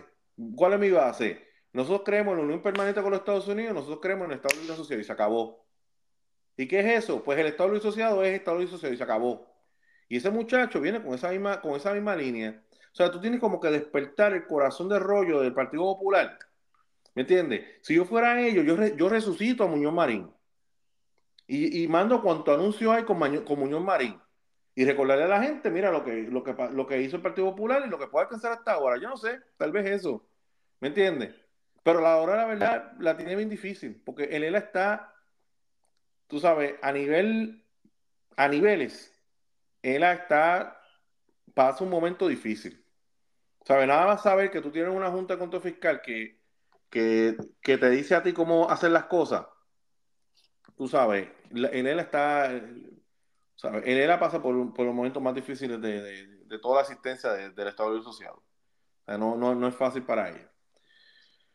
Pero, mano, este, pues, yo creo que, yo creo que el- con esta, con este periódico, con esta encuesta, yo creo que el partido, el, me da con decir Partido Popular, el Nuevo Día, yo creo que el Nuevo Día logró lo que quería, que era precisamente eso, darle la motivación suficiente a Jennifer González para correr en una primaria. Pero ambos, el Pedro Pierluisi como la comisionada residente Jennifer González, tienen que mirar sus propias encuestas, que no deberían ser encuestas que le mientan ustedes, y si ambos, por ejemplo, si la encuesta personal de Pedro Pierluisi concuerda con la encuesta que dio el Nuevo Día, Pierluisi debería dar un paso atrás y decir, yo me voy a retirar y yo voy a permitir que la comisionada haga su trabajo. ¿Me entiendes? Y evitar la primaria. Claro, la realidad del caso es que es muy temprano para hacer eso. Eso es algo que se tiene que dar más adelante. ¿Sabes? Ahora, si, si el gobernador estuviese atrás, él debe abrir cuanto proyecto hay de reconstrucción. ¿Sabes? El gobernador debería abrir la llave de dinero y cuanto, porque recuerde, en este caso, este, Jennifer González logra la aprobación de los fondos, pero quien ejecuta es el gobernador. Pues por lo tanto, la ventaja la tiene el gobernador, porque él es el que ejecuta y dice, se hace esto, se hace esto, se hace esto y se hace esto. Pues si yo fuera el gobernador, me meto ahí en Vieques y estoy ahí como tres días presionando a esa gente para que ese hospital se acabe en menos de un mes y esté ready. Y pongo bien grande, esto es obra de Pedro Pierluisi. Y sigo por ahí para abajo. ¿Sabes? Todo lo que había que reconstruir, esto tiene que salir ya. Me meto ahí al, al, al, al Col 3G4 o lo que sea, el 5S, y le digo, eh, la voy, se me van las elecciones. Para que la gente vea obra, para que la gente vea el progreso, porque, vuelvo y repito, esto, mira, esto ahora, tú ves que es un 64% lo de, lo de Jennifer González. Después por Jorobar, viene el, viene el periódico, dice, se cierra la brecha. Entonces lo, lo pone a, un, a 1%. Yo los conozco, ¿sabe? Que, ¿sabe? Es, es, es mirar eso, ¿sabe? Es mirar, ¿sabe? Y lo mismo, la comisionada. Yo quiero ganar la primaria y yo quiero atar votos estadistas. Yo me voy allá al Congreso. Y yo no sé cuánto trasero yo tenga que besar. Pero yo hago que esos republicanos me aprueben algo. Aunque sea lo más mínimo cosmético, pero apruébame, a- apruébame algo que le dé la esperanza a la gente de Puerto Rico, los estadistas de Puerto Rico, que la cuestión del estatus se va a mover. Y yo digo, eso fui yo. Y si me tienes de gobernadora, estas cosas estarían pasando. Básicamente, brother. Y ya, Esto está brutal. una hora en esto. Esto está brutal. una horita estuvimos en esto. Voy a tener que hacerlo separado. Voy a tirar los, los dos cap- capítulos separados y estamos una hora, una hora. Te pongo eso a, a casi tres horas. La gente me va a tirar, me va a tirar con el, con el podcast en la cara. Lo No, lo- no, claro que no. Si este podcast está calientito, este podcast está bueno, Rubén. Yo lo tiro, lo tiro separado. Pero No, este pero tirado separado, exacto, pero a la gente le va a encantar. Este podcast está bueno. Mira, a mí me encantó la- hablar de esto. Mira, este, el, el, el, el periódico, este, el periódico manipula, el periódico manipulan. Este, pero aquí lo más importante es que cada candidato haga un ejercicio de honestidad y diga, puedo, tengo las tropas, me tiro. Pero si no tengo las tropas, no le hagas daño al partido. Y tú vete y pues, tranquila. O sea, si es, si es Jennifer, mira, a, a- a el ejercicio, pero es fuerte, ¿sabes? Lo que tiraron es fuerte. ¿sabes? ¿Tú crees, que, ¿Tú crees que José Luis Dalmau sea el que vaya a ser el candidato para el popular? Mírate, este, lo que pasa que eh, eh, eh, José Luis Dalmau, fíjate, eso es lo más, no, no- es la, en el Partido Popular, lo más, lo menos claro es eso, ¿quién puede ser el candidato? ¿Me entiendes? Este, por ejemplo, tú tienes ahí, eh, es que, ¿tú sabes qué pasa, brother? Dímelo. Fíjate, a mí me gusta mucho Delgado Altieri. Siempre me ha gustado. Y me ha gustado mucho Zaragoza. ¿Entiendes? Pero si tú me preguntas a mí, yo creo que, yo creo que Delgado, Delgado Altieri se puede tirar otra vez. Con más experiencia, con más sabiduría, saber qué decir y qué no decir. A él se le cayó mucho con cuando entró el- el- la controversia de la perspectiva de género. Él solo sacó de carrera porque él se proyectó como una persona que dice una cosa ahora y dice otra hora después, y eso lo mató. Pero de- Delgado Altieri, yo creo que él, él puede ser un buen candidato en estos momentos y hacer quedar bien. Este, porque por ejemplo, hay uno, eh, por ejemplo, Jesús Manuel y otros más que, que son parte de, que, que están corriendo para la presidencia del Senado, de- del Partido Popular Democrático, y no aparecen ahí en las primarias que esa parte uno no la entiende. Pero yo creo que Carlos Delgado Altieri es un, es un buen candidato para el, para el PPD. Y bastante fuerte, y ya la gente lo conoce, y tiene una buena apariencia, este, se ve una persona bien madura. O sea, a mí me gusta mucho, por ejemplo, en el caso de Pierluisi también, me gusta mucho el, el performance y cómo ellos se expresan, son personas maduras, este, no, no, no es como, no es como escuchar a un García Padilla. O sea, García Padilla es un tipo que, que trata de ser siempre bien cool con la gente y, y realmente lo que nosotros lo, que- nosotros queremos es una persona seria que esté que esté eh, bregando con las situaciones, ¿verdad? De, de Puerto Rico y, y se proyecte con seguridad. A veces yo veía a Pierluisi, a, a García Padilla, yo lo veía como que un poquito inseguro, ¿verdad? Es como que siempre trata de proyectar que yo soy un muchacho joven, que me hice gobernador, pero a lo mejor no sé muy bien cómo hacer las cosas, pero yo tengo un grupo de, personas que me van a ayudar las cosas, yo tengo a mis hermanos, etcétera, etcétera, etcétera. Pero ninguno de los hermanos tiene la, tiene la presencia que tenía García Padilla.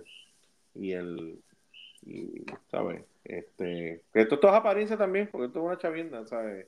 A veces uno vota por gente y uno no, no sabe ni, uno no sabe ni quién es. Pero hay que hacer el intento, hay que hacer el intento. Porque es que es mejor, es mejor tener la libertad de votar que, que, que nunca tengas el derecho a votar y que tengas que vivir lo que mucha gente en Nicaragua está viviendo. No, no, no, la- las elecciones, eso es lo bonito de las elecciones, que, que si no te, si no te gustaron cuatro años de gobierno, por eso es que yo no entiendo eso, eso de plebiscitos revocatorios, esas estupideces. Mire, señor, son cuatro años. A los cuatro años, si no te gusta, vota por otro. Así de sencillo. Si te gustó, lo dejas en el poder. Así de sencillo. Eso de cuestiones revocatorias es tú, es tú meter, al, meter al país en una crisis. Y a estos grupos les encantan las crisis porque dentro de las crisis usted puede aprovechar para hacer unas cosas. Te voy a, voy a poner un ejemplo de la crisis con la ciencia ficción. Eh, yo leí un libro que se llama World War Z, ese de la guerra contra los muertos y los zombies, bla, bla. Es un libro famoso. Hizo un, hizo un, un, apéndice donde escribe cómo los vampiros enfrentaron lo que fue el World War Z, que es que repentinamente pues los humanos se convierten en zombies y se empiezan a comer unos a otros. el detalle es que el vampiro estaba súper emocionado porque, ah, hello, por fin, una guerra. A mí me encanta la guerra. ¿Por qué? Porque las guerras, en las crisis, la gente no puede darse cuenta quiénes somos nosotros. Hay mucha gente muriendo, pero nosotros podemos comer más, porque la gente no se va a dar cuenta quiénes somos nosotros, porque la gente está muriendo. Y muchos de los muertos puede ser por el disparo de la guerra, pero otros de los muertos puede ser porque nosotros no comimos. ¿Me entiendes? Entonces él, daba ejemplo de que en las crisis de la Primera Guerra Mundial, de la Segunda Guerra Mundial, de Vietnam, de Corea y todas esas guerras, pues ya no habían pasado guerras de ese tipo, por lo tanto, su alimentación era más reducida. Y eso mismo pasa, ¿sabes? En medio de estas crisis, eh, de estas crisis constitucionales, estos grupos se aprovechan para entrar y, provocar cosas raras. Y, por ejemplo, el, el, COVID, ¿sabes cuántos gobiernos de derecha cayeron gracias al COVID? Porque justo cuando ellos estaban gobernando cayó el COVID. Entonces, cuando entra el COVID, tú tienes que entrar en la lógica de meter gente, de encerrar a la gente, de cerrar los lugares de producciones y quedarnos esperando a que esto pase. Pues, ¿qué pasa? Que cuando la gente sale de las casas, ¿y mi trabajo dónde está? Y los chavos para pagar, y los chavos para pagar la casa, y los chavos para pagar el carro. ¿Los tienes tu gobierno? No, bueno, no los tengo. Pues, voy a votar porque supuestamente este tipo de izquierda me está prometiendo que él me va a dar los chavos. Y lo cual es falso. Porque eso nunca pasó. Ni pasará.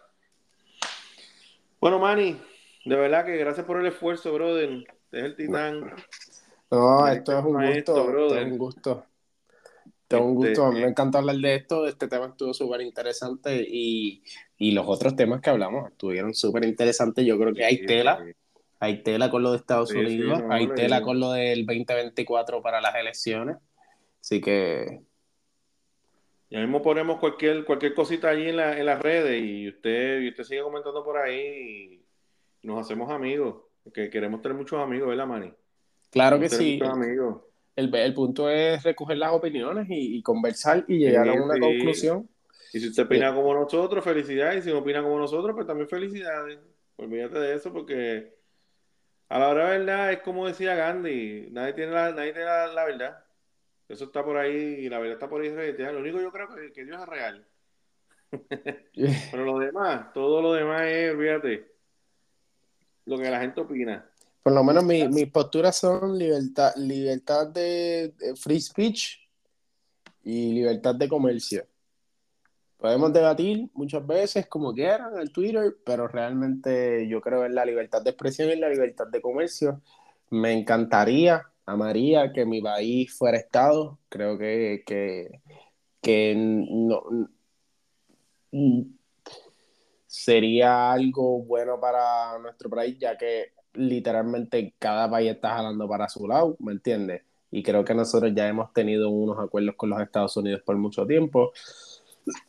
Pero si no piensas igual que yo, me encantaría escuchar por qué no, ¿me entiendes? y nosotros siempre estamos aquí para defender la libertad de expresión y la libertad de comercio. Bueno, por lo menos yo, ¿me entiendes? Pero Rubén y yo estamos de acuerdo en lo de la estadidad. sí, muy. Así que cuídate, azul. Muchas gracias por atendernos. Recuérdense que nos pueden encontrar por Twitter en Ralph Queen Skywalker 2390. Manuel lo encuentra por Manuel Santana PR. Estamos en Facebook como La Opinión de los Puertorriqueños. Publicamos todos los miércoles y sábados. Pueden encontrarnos en, el, en Spotify o en el Apple Podcast. En algún momento estaremos en YouTube, se lo juro por mi madre que eso va a pasar. Y recuérdense que puede, que paz descanse, mi amada madre.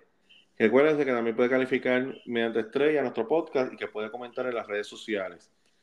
Eh, sociales y ahí en podcast, Apple Podcast también hay un espacio ahí donde te puede o, eh, emitir su opinión y la vamos a respetar y la vamos a valorar. Bueno, pues muchas gracias por habernos entendido. Se despide ustedes, Rubén Quiles y Manuel Santana. Cuídense. Nos vemos el sábado. Bye.